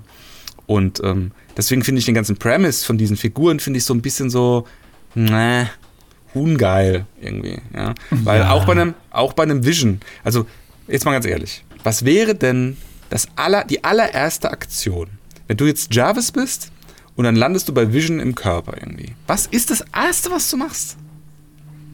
Du machst eine Lebensversicherung, indem du dich selbst irgendwohin backupst und am besten dreifach.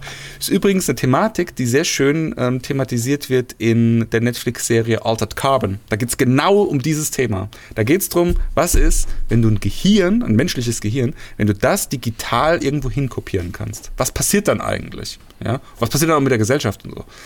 Und ähm, das ist einfach was, was aufgrund der Tatsache, dass die ganzen Comics irgendwie in den 60er, 70er, 80er Jahren entstanden sind und da einfach die Technologie so weit noch nicht war, das haben sich die Leute nicht vorstellen können. Das haben sich die Leute nicht vorstellen können. Ist übrigens genau das Gleiche, wie wenn du dir heute irgendwelche digitalen Assistenten anguckst. Die konnten sich die Leute vorstellen. Das ist praktisch genau das Gleiche, nur umgekehrt.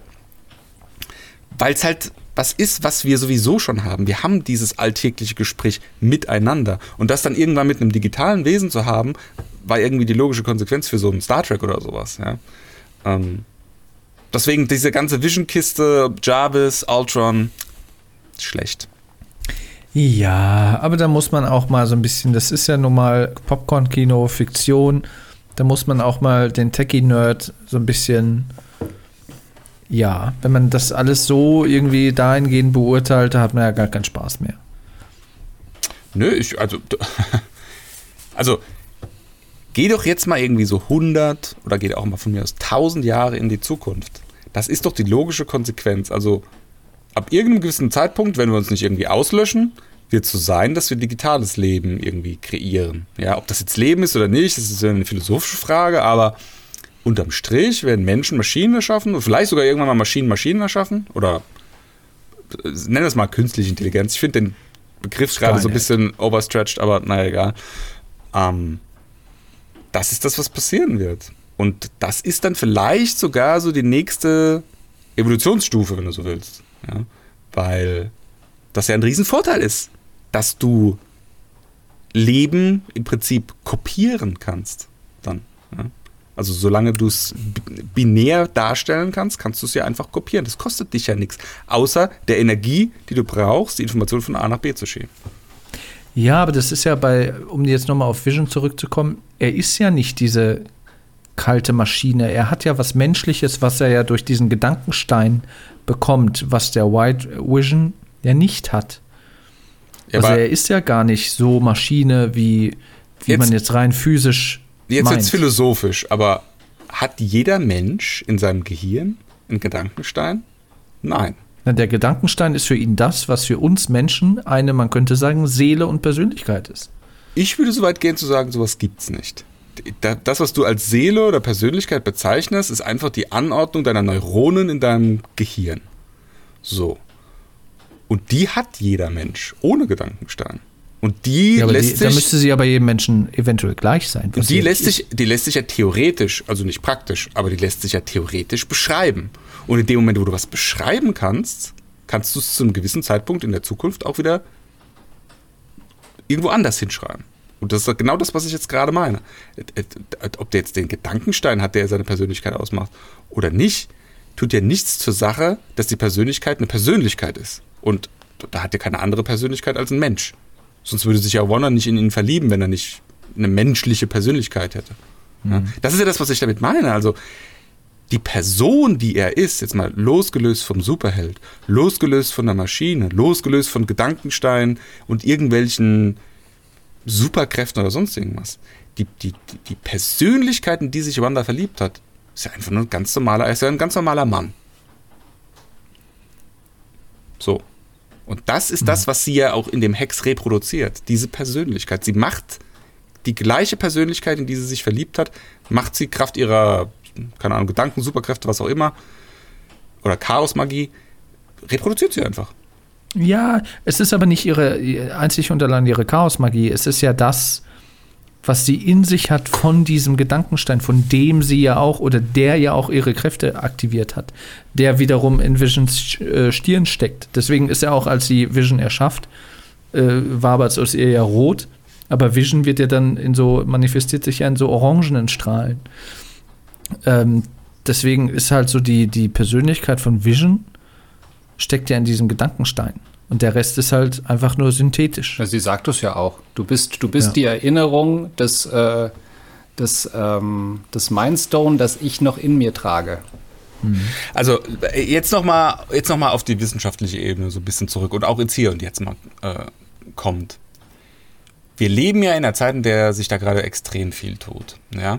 Also so State of the Art in Artificial Intelligence ist gerade zum Beispiel ähm, das GPT-3-Modell.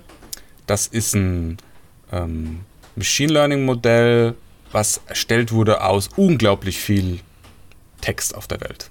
Ja, also Zusammengenommen ist die Rechenzeit, die die für die Erstellung dieses Modells gebraucht haben, das ist irgendwie, keine Ahnung, ich glaube mehrere tausend Jahre oder so in Computerzeit, ich weiß es gar nicht, sogar, es kann sogar noch mehr sein.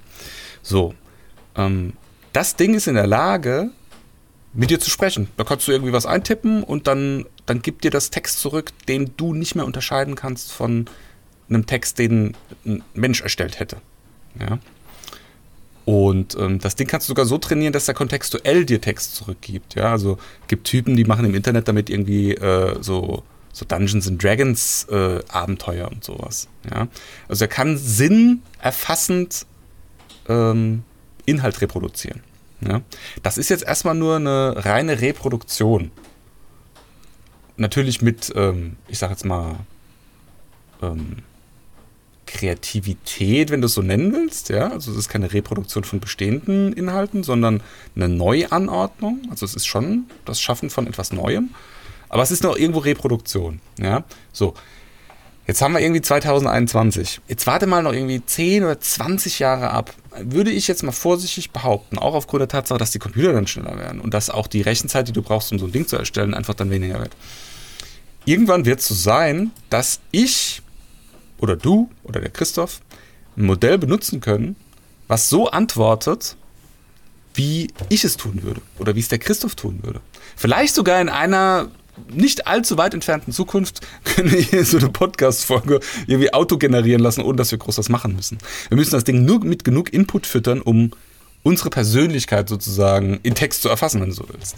Ja? Und das ist, also, und so habe ich an der Stelle letzten Endes das verstanden, was Wanda da gemacht hat in dem Hex. Hat genau das jetzt gemacht, nur halt eben in einer fantastischen Welt, in einer fantastischen Comic-Welt. Aber genau das hat sie letzten Endes gemacht. Die hat im Prinzip ein Modell von Vision erstellt. Wie würde Vision reagieren? Wie würde er antworten? Äh, was für Emotionen würden sich in ihm abspielen? Und so weiter und so fort. Und das weiß und kennt sie ja alles. Und deswegen kann sie ihn, zumindest so wie sie ihn kennengelernt hat, eins zu eins reproduzieren. Und dann jetzt noch den nächsten Schritt, wenn du, wie gesagt, ich habe es ja jetzt schon ein paar Mal irgendwie ausgeführt, wenn du das jetzt in den White Vision irgendwie reintransferierst, dann hast du nach meinem Empfinden den alten Vision. Ja, Klar, genau, ohne, ohne, Ge- sagen, ja. ohne Gedankenstein, ohne die Superpower, die er dann durch den Gedankenstein natürlich hat, aber von der Persönlichkeit her, alter Vision. Gut, die Superpower hat er ja anscheinend auch ohne Gedankenstein, was man so gesehen hat. Aber ja, das würde dann dafür sprechen, was du gerade ausgeführt hast, dass er auch ohne Gedankenstein, äh, Gedankenstein der Vision ist, der er vorher war.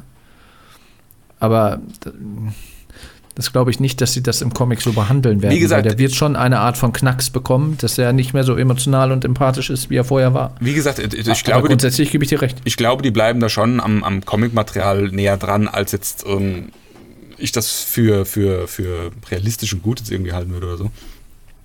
Aber ja, so, so, so würde ich das einordnen. Und so fände ich es heute halt auch modern. Klar, du kannst nicht alles nur modern machen, weil dann würdest du irgendwann halt auch den Franchise so komplett verlassen von dem, was etabliert ist in den Comics und was die Fans kennen. Und ähm, es ist ja auch irgendwo letzten Endes, deswegen ja auch die ganzen popkulturellen Referenzen und auch die ganzen Anspielungen in, in, in irgendwelchen Kuhfigürchen im Hintergrund und so weiter und so fort. Es ist ja ein Stück weit auch Fanservice.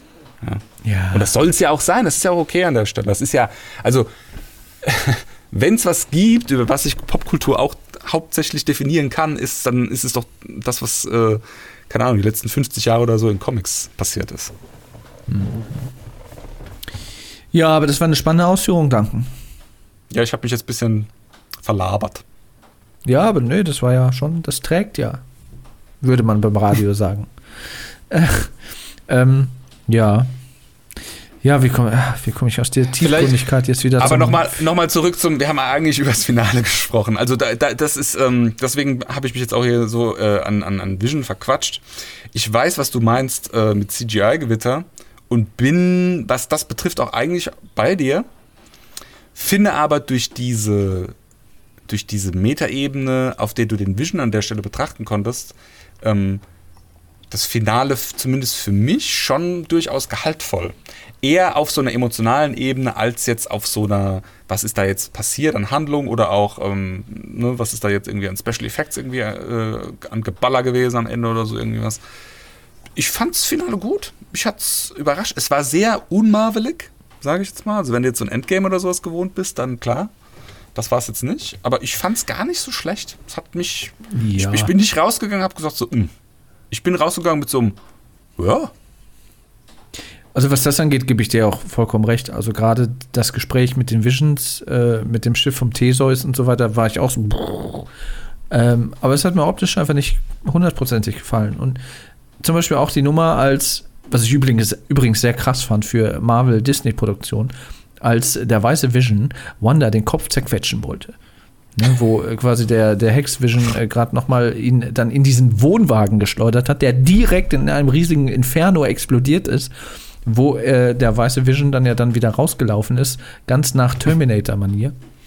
Also was, was mich gestört hat am Finale war, dass Darcy so komplett out of order war. Da wurde die so in den ersten Folgen immer so sehr gewissenhaft irgendwie äh, benutzt, um die Story irgendwie auch ein Stück weit voranzubringen. Und ich mag die Cat Dennings als Schauspielerin auch irgendwie gerne. Ähm, fand die immer in äh, Two Broke Girls äh, super.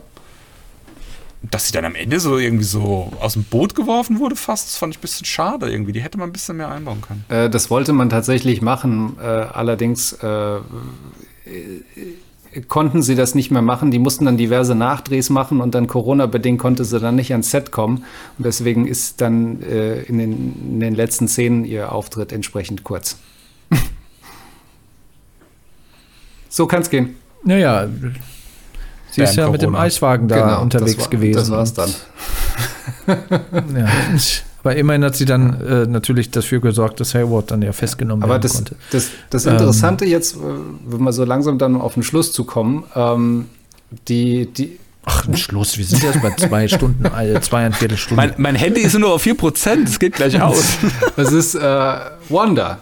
Wie, wie kommt sie da aus der Nummer sozusagen raus, aus der Serie? Also wird sie, wird sie vielleicht in Doctor Strange eher so äh, Richtung Bösewicht unterwegs sein?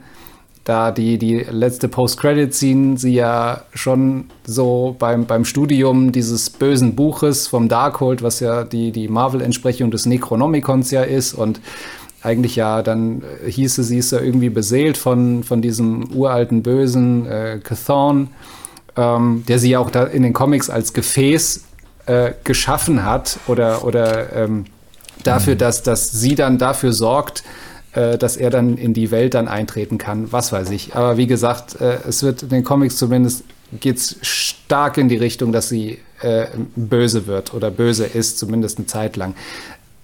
Wenn man es genau nimmt, ist sie ja schon richtig fies in WandaVision. Weißt du, sie nimmt diese ganze Stadt in Geiselhaft, äh, verfügt dann über oder macht aus den, macht aus den Bewohnern da Marionetten, zwingt ihnen ihren Willen auf und äh, am Ende macht sie dann einfach so, okay, jetzt seid ihr befreit und dann fliegt sie weg. Ja, es war schon sehr psychopathisch auch, ne? weil sie ja auch zu den Leuten gesagt hat, irgendwie, es geht euch doch gut, es geht euch doch gut, das war doch das Beste, was euch passieren konnte. Und die Leute so, nein, nein, wir haben deine Albträume geträumt, bist du wahnsinnig? Ja, ist sie. Ähm, Und da wird er so, so drüber halt- hinweggewischt, weißt du? So, dann, dann kommt noch die Monika und sagt, ach, die wissen ja gar nicht, was du für sie alle geopfert hast, nämlich deine äh, imaginierte Familie eigentlich, ja. Also das ist, das, das fand Ja, ich ja, so ein ja. bisschen, ach Gott, Leute, Kinders. Also dann seid Ja. doch mutig und dann haut sie, haut sie dann in die Pfanne für das, was sie gemacht hat. Äh, ja, jetzt sitzt sie da im selbstgewählten Exil, äh, wo sie jetzt da das Darkhold studiert, aber das, das fand ich so ein bisschen, mm, naja. Die Frage ist ja auch, ne, was wird aus den Kindern? Weil äh, gerade in der Szene, bevor es komplett äh, dunkel wird, äh, hört man ja noch die Kinder Hilfe schreien. Und Mama rufen und so weiter. Woher kommen die Kinder? Aus einer anderen Dimension, die sie sich da vielleicht dann wieder hergrabt? Man weiß es nicht. Deswegen, äh, welche Rolle sie spielt in Doctor Strange, ich bin gespannt. Das mit den Kindern finde ich auch durchaus interessant. Also, äh, ich kann mir nicht vorstellen, dass die jetzt nochmal irgendwie, keine Ahnung, zu den Akten gelegt werden oder so. Das, das, das wird, glaube ich, ein Thema, wie die an die Kinder zurückkommt. Ja, also es wird in den, in den Comics gibt es ja dann noch irgendwann so die Reihe Young Avengers, wo Rickon und Speed, die beiden Superheldennamen der Kinder, ja auch eine Rolle spielen äh, und so weiter, äh, die ja auch da sehr schön aufgegriffen wurden in der Darstellung von WandaVision, also äh, quasi der, was Billy oder Tommy? Äh, Der, der Speedstar war halt immer grün gekleidet, wie sein Original-Comic-Kostüm. und der äh, Tommy oder Billy war halt immer so rot gekleidet, weil er auch so, so Magic-Kräfte äh, hat und so weiter und so fort. Und die tauchen in den Comics ja nochmal, wie gesagt, bei diesen Young Avengers auf. Deswegen ist halt die Frage, ob, also mittel- und langfristig werden die sicherlich nochmal auftauchen. Dann nicht mehr als Kinderstars, sondern wahrscheinlich eher als Teenager. Ähm, ja, aber woher die dann kommen bis dahin, nobody knows. Aber das ist vielleicht auch eine Frage, die uns beantwortet wird in Doctor Strange 2. Na gut, also woher die kommen, ist für mich relativ klar. Das ist der Grund, warum sie dieses Buch so intensiv studiert. Die will die Kinder um jeden Preis. Ja, das, das finde ich ist da ganz klar impliziert auf jeden Fall. Und das ist natürlich auch die Frage, wie weit geht sie, um an die Kinder zu kommen? Weil in den Comics ist es ja auch so, dass sie, als, als die Kinder quasi äh, sterben, rastet die ja komplett aus. Und, Die geht, und das kann, ich ja, das kann ich ja auch sagen, die geht die volle Distanz. So wie jede Mutter. Ne, weil, ja, also wie gesagt, das ist halt nur zu spekulieren, dass es so genauso wie in den Comics wird, das ist eher unwahrscheinlich. Aber da wird es sicherlich schon Anleihen geben. Und ich glaube, dass sie in Doctor Strange boah, vielleicht auch so eine so ein bisschen Anti-Helden, so eine Anti-Helden-Rolle einnehmen wird. So und schon, schon mit Doctor Strange kooperiert, aber am Ende das natürlich auch nur macht, um ihre eigenen Motive ähm, quasi weiter zu verfolgen. Und nicht irgendwie aus reiner Nächstenliebe, um die Menschheit zu retten, sondern um an ihre Kinder zu kommen. Ähm, ja, aber das ist natürlich sehr spekulativ. Da wird man dann sehen, was, ähm, was die Trailer vielleicht schon versprechen, wenn, wenn sie denn kommen. Oder äh, sobald sie kommen. Aber da wird Marvel sich auch nicht lumpen lassen. Alles, was die irgendwie da vorenthalten können, werden die vorenthalten bis zum Film. Also das können die ja auch sehr gut. Ähm, ja, aber das hat mir schon Bock gemacht auf Doctor Strange auf jeden Fall. Ihr Kostüm ist toll. Also, Oh, ihr Kostüm. Oh, ihr Kostüm. Ich habe mich.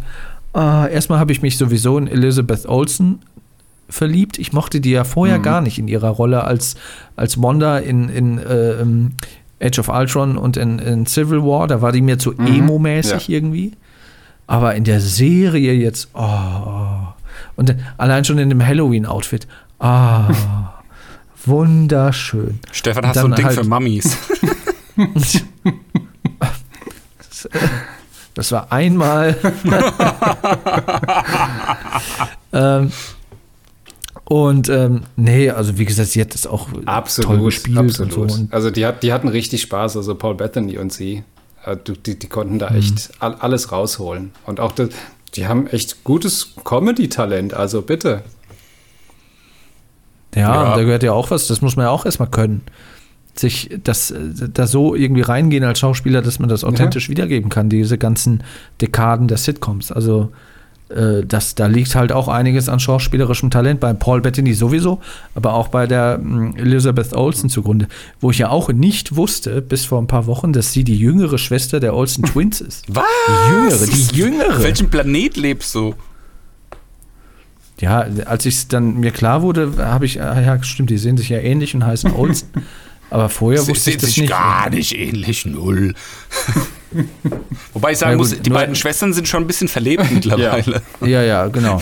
Ich glaube, die haben ein bisschen viel Kokain oder so. Und wie gesagt, gerade gerade äh, Olsen da in der Serie oder in der Episode mit, mit ähm, Modern Family und so weiter und, und dann halt auch in dem, in dem Kostüm, also das Kostüm haben die auch mega gut hinbekommen. Wo, wo ja auch viele sagen, das sieht sehr stark aus nach, nach dem äh, Kostüm von Magneto in X-Men Ja, Apocalypse. stimmt. Aber ist das nicht einfach ihr Kostüm aus dem Comic? Nee. Nee, das, das, Kostüm, das Kostüm aus dem Comic ist, das wird ja in der Halloween-Folge gezeigt. Ja. Ja, genau. Also das ist doch dieser, Ja, aber das, diesen, was- diesen Haarreif oder was? Den hat Ja, ja, das da schon, auch. aber das, was, was wir dann am Ende sehen, also ihr, ihr Marvel Cinematic Universe Kostüm, das ist ja dann das, was sie jetzt haben wird. Und das, das ist toll Design. Ach, ja. Ja. Was ich übrigens auch toll fand, war, dass äh, Vision in der Halloween-Folge hat er ja als Halloween-Kostüm sein Kostüm ja, aus ja. dem Comic. ja. Das ja, das hatten wir schon, ja, wer, haben wir schon thematisiert, danken. hat- hatten wir Ja. schon? Habe ich das verpasst? Ja, ja. Ja, ja, ich habe gerade mein, Lade, ich hab mein Ladegerät fürs Handy geholt. Ich habe was verpasst, sorry. Ja, das war äh, vor einer Stunde oder so, als wir das thematisiert Aber ähm, Vor zwei Stunden. Ja, Komm, das- Stefan, also- vor zwei Stunden. Es war halt schon. Also, ja. Und diese, ich, ich mag ja auch so Löwenmähen, rote Löwenmähne, so irgendwie so ein bisschen wild. Und wenn sie jetzt auch noch ein böses Mädchen wird, oh, toll. Oh. ja, nee, ich fand die, ich fand die alle gut. Also ich fand auch die, die äh, Teona Paris als, als äh, Monika fand ich auch gut. Da freue ich mich, wie gesagt, auch schon, die wiederzusehen. Und, und auch den Jimmy Woo fand ich super nett und sympathisch. Der wird auch nochmal eine größere Rolle spielen wahrscheinlich. Da wird ja auch gemunkelt, dass der quasi der Head-Off wird von diesen Agents of Atlas oder wie die heißen. Dass der quasi auch nochmal so, eine, so einen Superhelden-Squad bekommt, ähm, um den er sich da kümmert. Äh, mit, mit Miss Marvel und Ironheart und sowas. So diese, ja, gibt es ja wohl auch noch so ein paar, so ein paar Helden und Heldinnen, die da jetzt angekündigt sind und bestätigt sind und so. Also die, die müssen da quasi ja jetzt eine neue Ära und ein neues, neues Line-up auch an Superhelden so peu à peu schaffen. Ja. Wo, wobei ich allerdings da auch mal sagen muss, die schwächsten Momente haben alle Marvel-Filme für mich immer dann, wenn es so in dieses amerikanisch-militärische, wir machen jetzt jetzt mit Waffengewalt geht. Das finde ich, das könnte man sich echt sparen. Ich finde es immer dann cool und dann interessant, wenn das praktisch auf der Ebene gelöst wird, dass es so ein bisschen rausgeht aus diesem Nationalismus. Also, dass es nicht mehr irgendwie um Länder geht und ums, äh, nicht äh, im Besonderen um Amerika, sondern dann spielt es dann hier irgendwie mal irgendwo im Universum auf einem anderen Planeten, ne? da wird mal irgendwie Portal irgendwie aufgemacht oder sonst irgendwie was. Aber immer dann, wenn es dann irgendwie losgeht, dass dann irgendwie einer so eine, so eine M16 oder so eine M4 oder so irgendwas irgendwo herzaubert und so rumballert, dann denke ich, ja, jetzt sind wir wieder irgendwie bei, jetzt sind wir irgendwie wieder bei Rambo in Afghanistan oder so Du, irgendwas. du meinst wie der, wie der Winter Soldier in, Ja. in Endgame und, und Ja. äh, Infinity War und Genau. Ja, ja, wobei die Zukunft von Marvel geht ja wohl auch dahin, dass die mehr Filme machen, die quasi so Outer Space Also spielen. das, das, das persiflieren sie ja teilweise selbst sogar. Ne? Es gibt ja diese Szene in dem, äh, ich glaube in dem dritten Tor, wo dieser ähm, Nachfolger von Heimdall, ich weiß jetzt gerade nicht mehr, wie er heißt, der den Bifröster irgendwie bewacht, der, der Glatzkopf, der dann von der von der Hela, von der äh, bösen Schwester dann irgendwie auch als, als Handlanger sozusagen eingesetzt wird, der hat ja dann auch irgendwie Zerr und Störer, seine beiden M16-Knarren, die er irgendwie von der Erde hat und ballert dann da rum. Das ist ja, das hat sich mir ja gefallen. Das ist ja witzig. Ja, das ist ja witzig gemeint. Die, die persiflieren ja im Prinzip sich selbst. Ja. Aber so dieses hier irgendwie, ich bin der Winter Soldier in Wakanda, alle ballern hier irgendwie mit voll den krassen High-End-Laserwaffen um sich rum und ich mache hier Peng, Peng, Peng. Oder auch hier der, der, der, der Falcon mit seinen komischen zwei Uzis oder was er da hat irgendwie. Ach, das bräuchte ich nicht. Ja, und Wanda, ach nicht Wanda, hier die andere Moff. Äh, Romanov, Natascha hat ja auch nur ihre Knarren. Das finde ich der auch immer. Winter Soldier hat quasi unendlich viel Munition anscheinend. Nee, das finde ich auch immer so lächerlich, weißt du? Da kommt irgendwie der Hulk oder da kommt irgendwie der Iron Man in seinem krassen Hulkbuster-Suit oder ne, so richtig krasse Maschinen und Urgewalten kommen da irgendwie um die Ecke. Da kommt irgendwie Wanda, die irgendwie im Prinzip allmächtig ist, irgendwie godlike Fähigkeiten hat. Die krassesten Wesen und Kräfte kommen da zum Einsatz und dann kommt irgendwie Black Widow mit ihrer Handfeuerwaffe. Peng, peng! Was für ein Scheiß. Ja, aber das ist auch, das erdet natürlich auch dann den Zuschauer von wegen, okay, das sind nicht nur Genau. gottgleiche Wesen, sondern auch Menschen wie dich du auch und ich. identifizieren können. Oder auch der Hawkeye mit seinen blöden Pfeilen. Also sorry, das finde ich einfach nur, das ist so, das ist so aus der Zeit gefallen. Das ist Der so. Hawkeye hat so viel Ärger, so, so viel Helme und Spott einstecken müssen. Nee, also das finde ich einfach, das hätte man sich sparen können. Bei, bei ein paar Sachen muss man dann auch irgendwann sagen, okay, vor 50 Jahren war das cool, heute nicht mehr. Tja, apropos. Was sagen wir jetzt zu WandaVision? Fazit unter die Serie oder Noten. Also, für Folge 1 und 2 kriegen Sie von mir eine 5, weil ich Schwarz-Weiß hasse. Ich liebe, ich liebe Film Noir, Hardboiled, kriegst du mich sofort mit. Aber so diese ganze 50er, 60er amerikanische Dick Van Dyke Sitcom, äh, nein, sorry, äh, da ist es bei mir rum. Also das, das geht gar nicht. Ähm, sie kriegen von mir ein Sternchen für den Mut, den sie aufgebracht haben, das bei einem, äh, ich, also, naja, was heißt bei einem, bei dem popkulturell wichtigsten Franchise für die Jugend von heute, muss man mal ganz klar so sagen. Für die gibt es nur Marvel. Ja. Zitat Stefan Schreier, Folge Nummer 1 oder 0. ich gebe es, ich gebe es so, für, ich, ich habe eben gesagt, für die Generation von heute, die jungen Leute. Ähm, das sagte ich ja damals auch, dass Marvel das Star Wars für die heutige Generation ist damals. Okay, meinem, du hattest recht. Zitat nicht deins. Einmal in deinem Leben. ähm, genau. Äh, jetzt habe ich, hab ich dank dir meinen Fun verloren, Stefan. Super gemacht. Äh, ganz toll. Nee, dafür kriegen, sie von mir ein Stern, dafür, kriegen sie, ja. dafür kriegen sie von mir ein Sternchen. Für alles, was darauf folgt, kriegen sie von mir eine bessere Note als für alles, was bis dahin im Marvel Cinematic Universe äh, passiert ist. Aus dem einfachen Grund, dass sie sich hier getraut haben, was Neues zu machen, neues Terrain zu beschreiten und das auch noch in einem Rahmen von einer Serie, was ja auch in der Art, wie man das dramaturgisch auflöst und wie man die Geschichte erzählt, nochmal ein bisschen anspruchsvoller ist, als jetzt irgendwie so in zwei Stunden so einen Film sowas runterzurobben. Äh, da kriegen sie von mir absolute, ein absolutes Mega-Plus. Ich würde der Serie jetzt keine 1 geben, das finde ich zu hoch gegriffen, aber eine 2 Plus. Mhm. Ja, würde ich mitgehen. Ich würde dem Ganzen aber eine 2 geben. Tatsächlich, muss ich sagen. Also solide 2. Ich fand auch alles, was du gesagt hast, den Mut fand ich gut, das so aufzuziehen, auch mit so einem Aha-Effekt mal wieder was anderes machen. Nicht so die Abziehbild-Superhelden-Story, wie sie in den einen oder anderen Filmen vorkam, sondern dass sie gesagt haben, okay, wir hatten jetzt hier irgendwie das monströseste, fetteste, riesigste Kinoereignis irgendwie aller Zeiten mit, mit äh, ähm, ähm, Infinity War und Endgame. Da müssen wir jetzt mal uns müssen wir mal wieder jetzt einen anderen Dreh irgendwie wählen. Außerdem haben wir ja auch noch so einen Streaming-Dienst, den wir da irgendwie noch bewerben wollen. Also machen Serien natürlich auch nochmal Sinn. Unter, unter dem Gesichtspunkt ähm, muss man ja sagen, haben sie sich ja noch mehr getraut, weil das ist ja die Antithese von dem, was jeder Streaming-Dienst dieser Welt gerade macht. Da müssen ja die ersten zwei Folgen so richtig kicken, sonst bleiben die Leute nicht dran.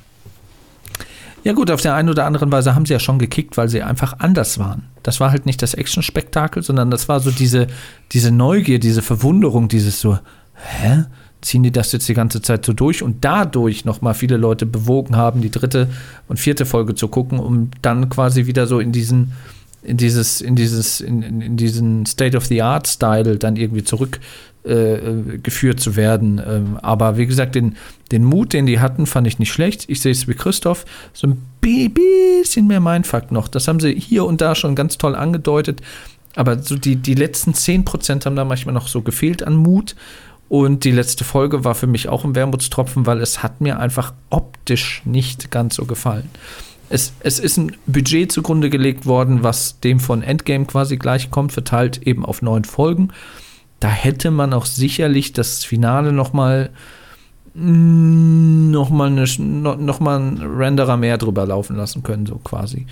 Ähm, will mich jetzt aber auch nicht nur an dem optischen aufhängen, weil, wie gesagt, ähm, dramaturgisch storytechnisch fand ich das schon gut, deswegen gibt es ein paar kleine Abzüge, die äh, zu einer 2 führen. Ich würde auch mit einer 2 gehen, auch mit Tendenz zu 2 plus. Im Übrigen hätte es fast sogar noch ein bisschen mehr CGI gegeben, nur da hat das Budget dann nicht ausgereicht. Die hätten nämlich äh, äh, eine, eine, kleine, äh, einen Subplot noch gehabt im Finale, wo die, wo die Kids und äh, Monika den, äh, den Darkhold äh, er erobern wollen, quasi in dieser Gruft von, von äh, Agatha. Und die treffen dann auf mhm. Senior Scratchy, auf den, auf den Hasen, der sich dann in ein, ein großes dämonisches äh, Hasenwesen verwandelt und gegen das sie dann kämpfen müssen. Aber das äh, ist dann leider einem äh, dem, dem Budget dann zum Opfer gefallen, was ich auch, glaube ich, ganz gut finde. Ähm, ja, nee, also ich bin da, bin da auch ganz, ganz bei dir, Stefan. Ähm, mehr, mehr Mut. Also ich genau wegen den Sitcom-Szenen, weil das fand ich, äh, Sitcom-Folgen, das, das fand ich waren die stärksten Folgen ähm, dieser Serie. Mir waren die, die, die SWORD-Sequenzen und alles, was danach kam, war mir dann doch ein bisschen zu Marvel-konventionell. Ähm, aber die, die Sitcom-Sachen, die haben es echt rausgerissen. Und deswegen zwei. Mhm. Ja, also wie gesagt, es hat halt auch dafür gesorgt, dass das Ganze wieder spannend wird. Weil viele haben ja auch gesagt, nach Endgame ist Ende. Tuck, das war's. Was soll denn jetzt noch kommen? Wie soll das noch getoppt werden? Aber wie gesagt, das dadurch haben sie es wieder los. geschafft, das Ganze. Dadurch haben sie es geschafft, das Ganze dann noch mal interessanter zu machen. Du musst mal ganz ruhig sein, der vor zwei Wochen noch gesagt hat, Marvel ist der größte Scheiß. Aber gut. Ähm, Wir haben ihn bekehrt. Ja. Na gut, also die Guardians of the Galaxy habe ich schon immer gesagt. Er ist ein Gläubiger. Ja, ja, ja, also es hat durchaus Schwächen, das ganze MCU, aber da bei der Serie haben die halt wirklich da das Maximum, das Maximum rausgeholt. hey, das, das ist gut, der war gut. Schenkelklopfer Stefan. ja, cool. Dann zweieinhalb Stunden ist da solide Länge. That's what she said. Kurz vor zehn. So, Stefan, willst du vielleicht noch mal auf unsere sozialen Aktivitäten im Internet hinweisen? Walte deines Amtes. Ja, wenn ihr bis jetzt noch dran seid, schreibt das auf jeden Fall als äh, Kommentar bei Apple Podcast und bei Instagram als Direct Message, wie toll euch diese Folge gefallen hat. Ja, wie sehr Christoph und ich mit Wissen ge äh, geglänzt haben. Ich, schreib, ich habe zweieinhalb Stunden von diesem Mist überlebt.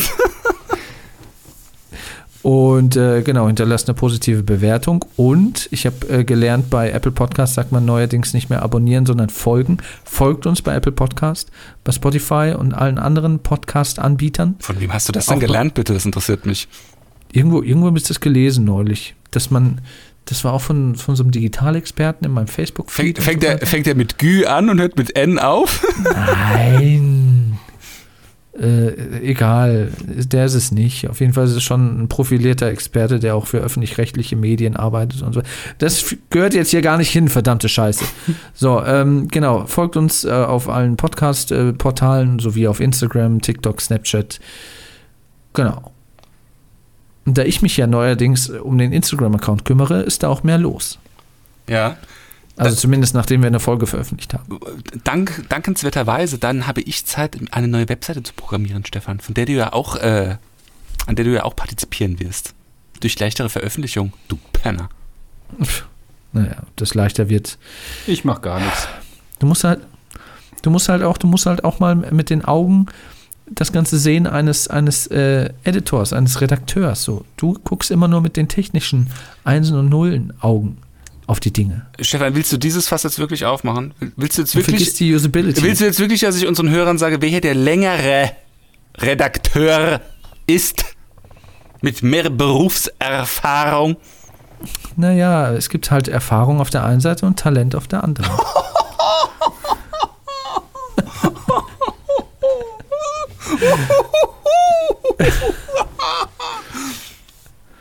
naja, egal genug der kleinen Privatfehde. Das ist jetzt wieder völlig ausgeartet. Auf jeden Fall, ja, folgt uns da und dort und tralala. Vielen Dank, Christoph, für die ausgewiesene Marvel-Expertise. Und wenn es euch gefallen hat, weitersagen. Genau, weitersagen. Ja, weitersagen. Mundpro Mundpropaganda. Ganz wichtig. Ja, dann hören wir uns zu einer weiteren Folge, wenn es wieder heißt.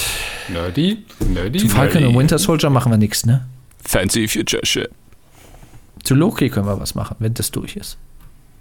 Falcon und Winter Soldier ist so. Bläh. Kommt aber jetzt. Wobei, vielleicht wird die auch voll cool. Man weiß es nicht. Aber Loki ist auf jeden Fall so eine. Da können wir nochmal wieder so eine zusammenfassende 8-Stunden-Folge machen. Guardians of the Galaxy vs. Star Wars. Ach ja, das wollten wir auch noch machen. Ja, das könnte ein bisschen konfrontativ werden, aber da bin ich dabei. Gut. Geil. Tschüssi. Okay, alles klar. Adios. Dann, dann haben wir's. Tschüss.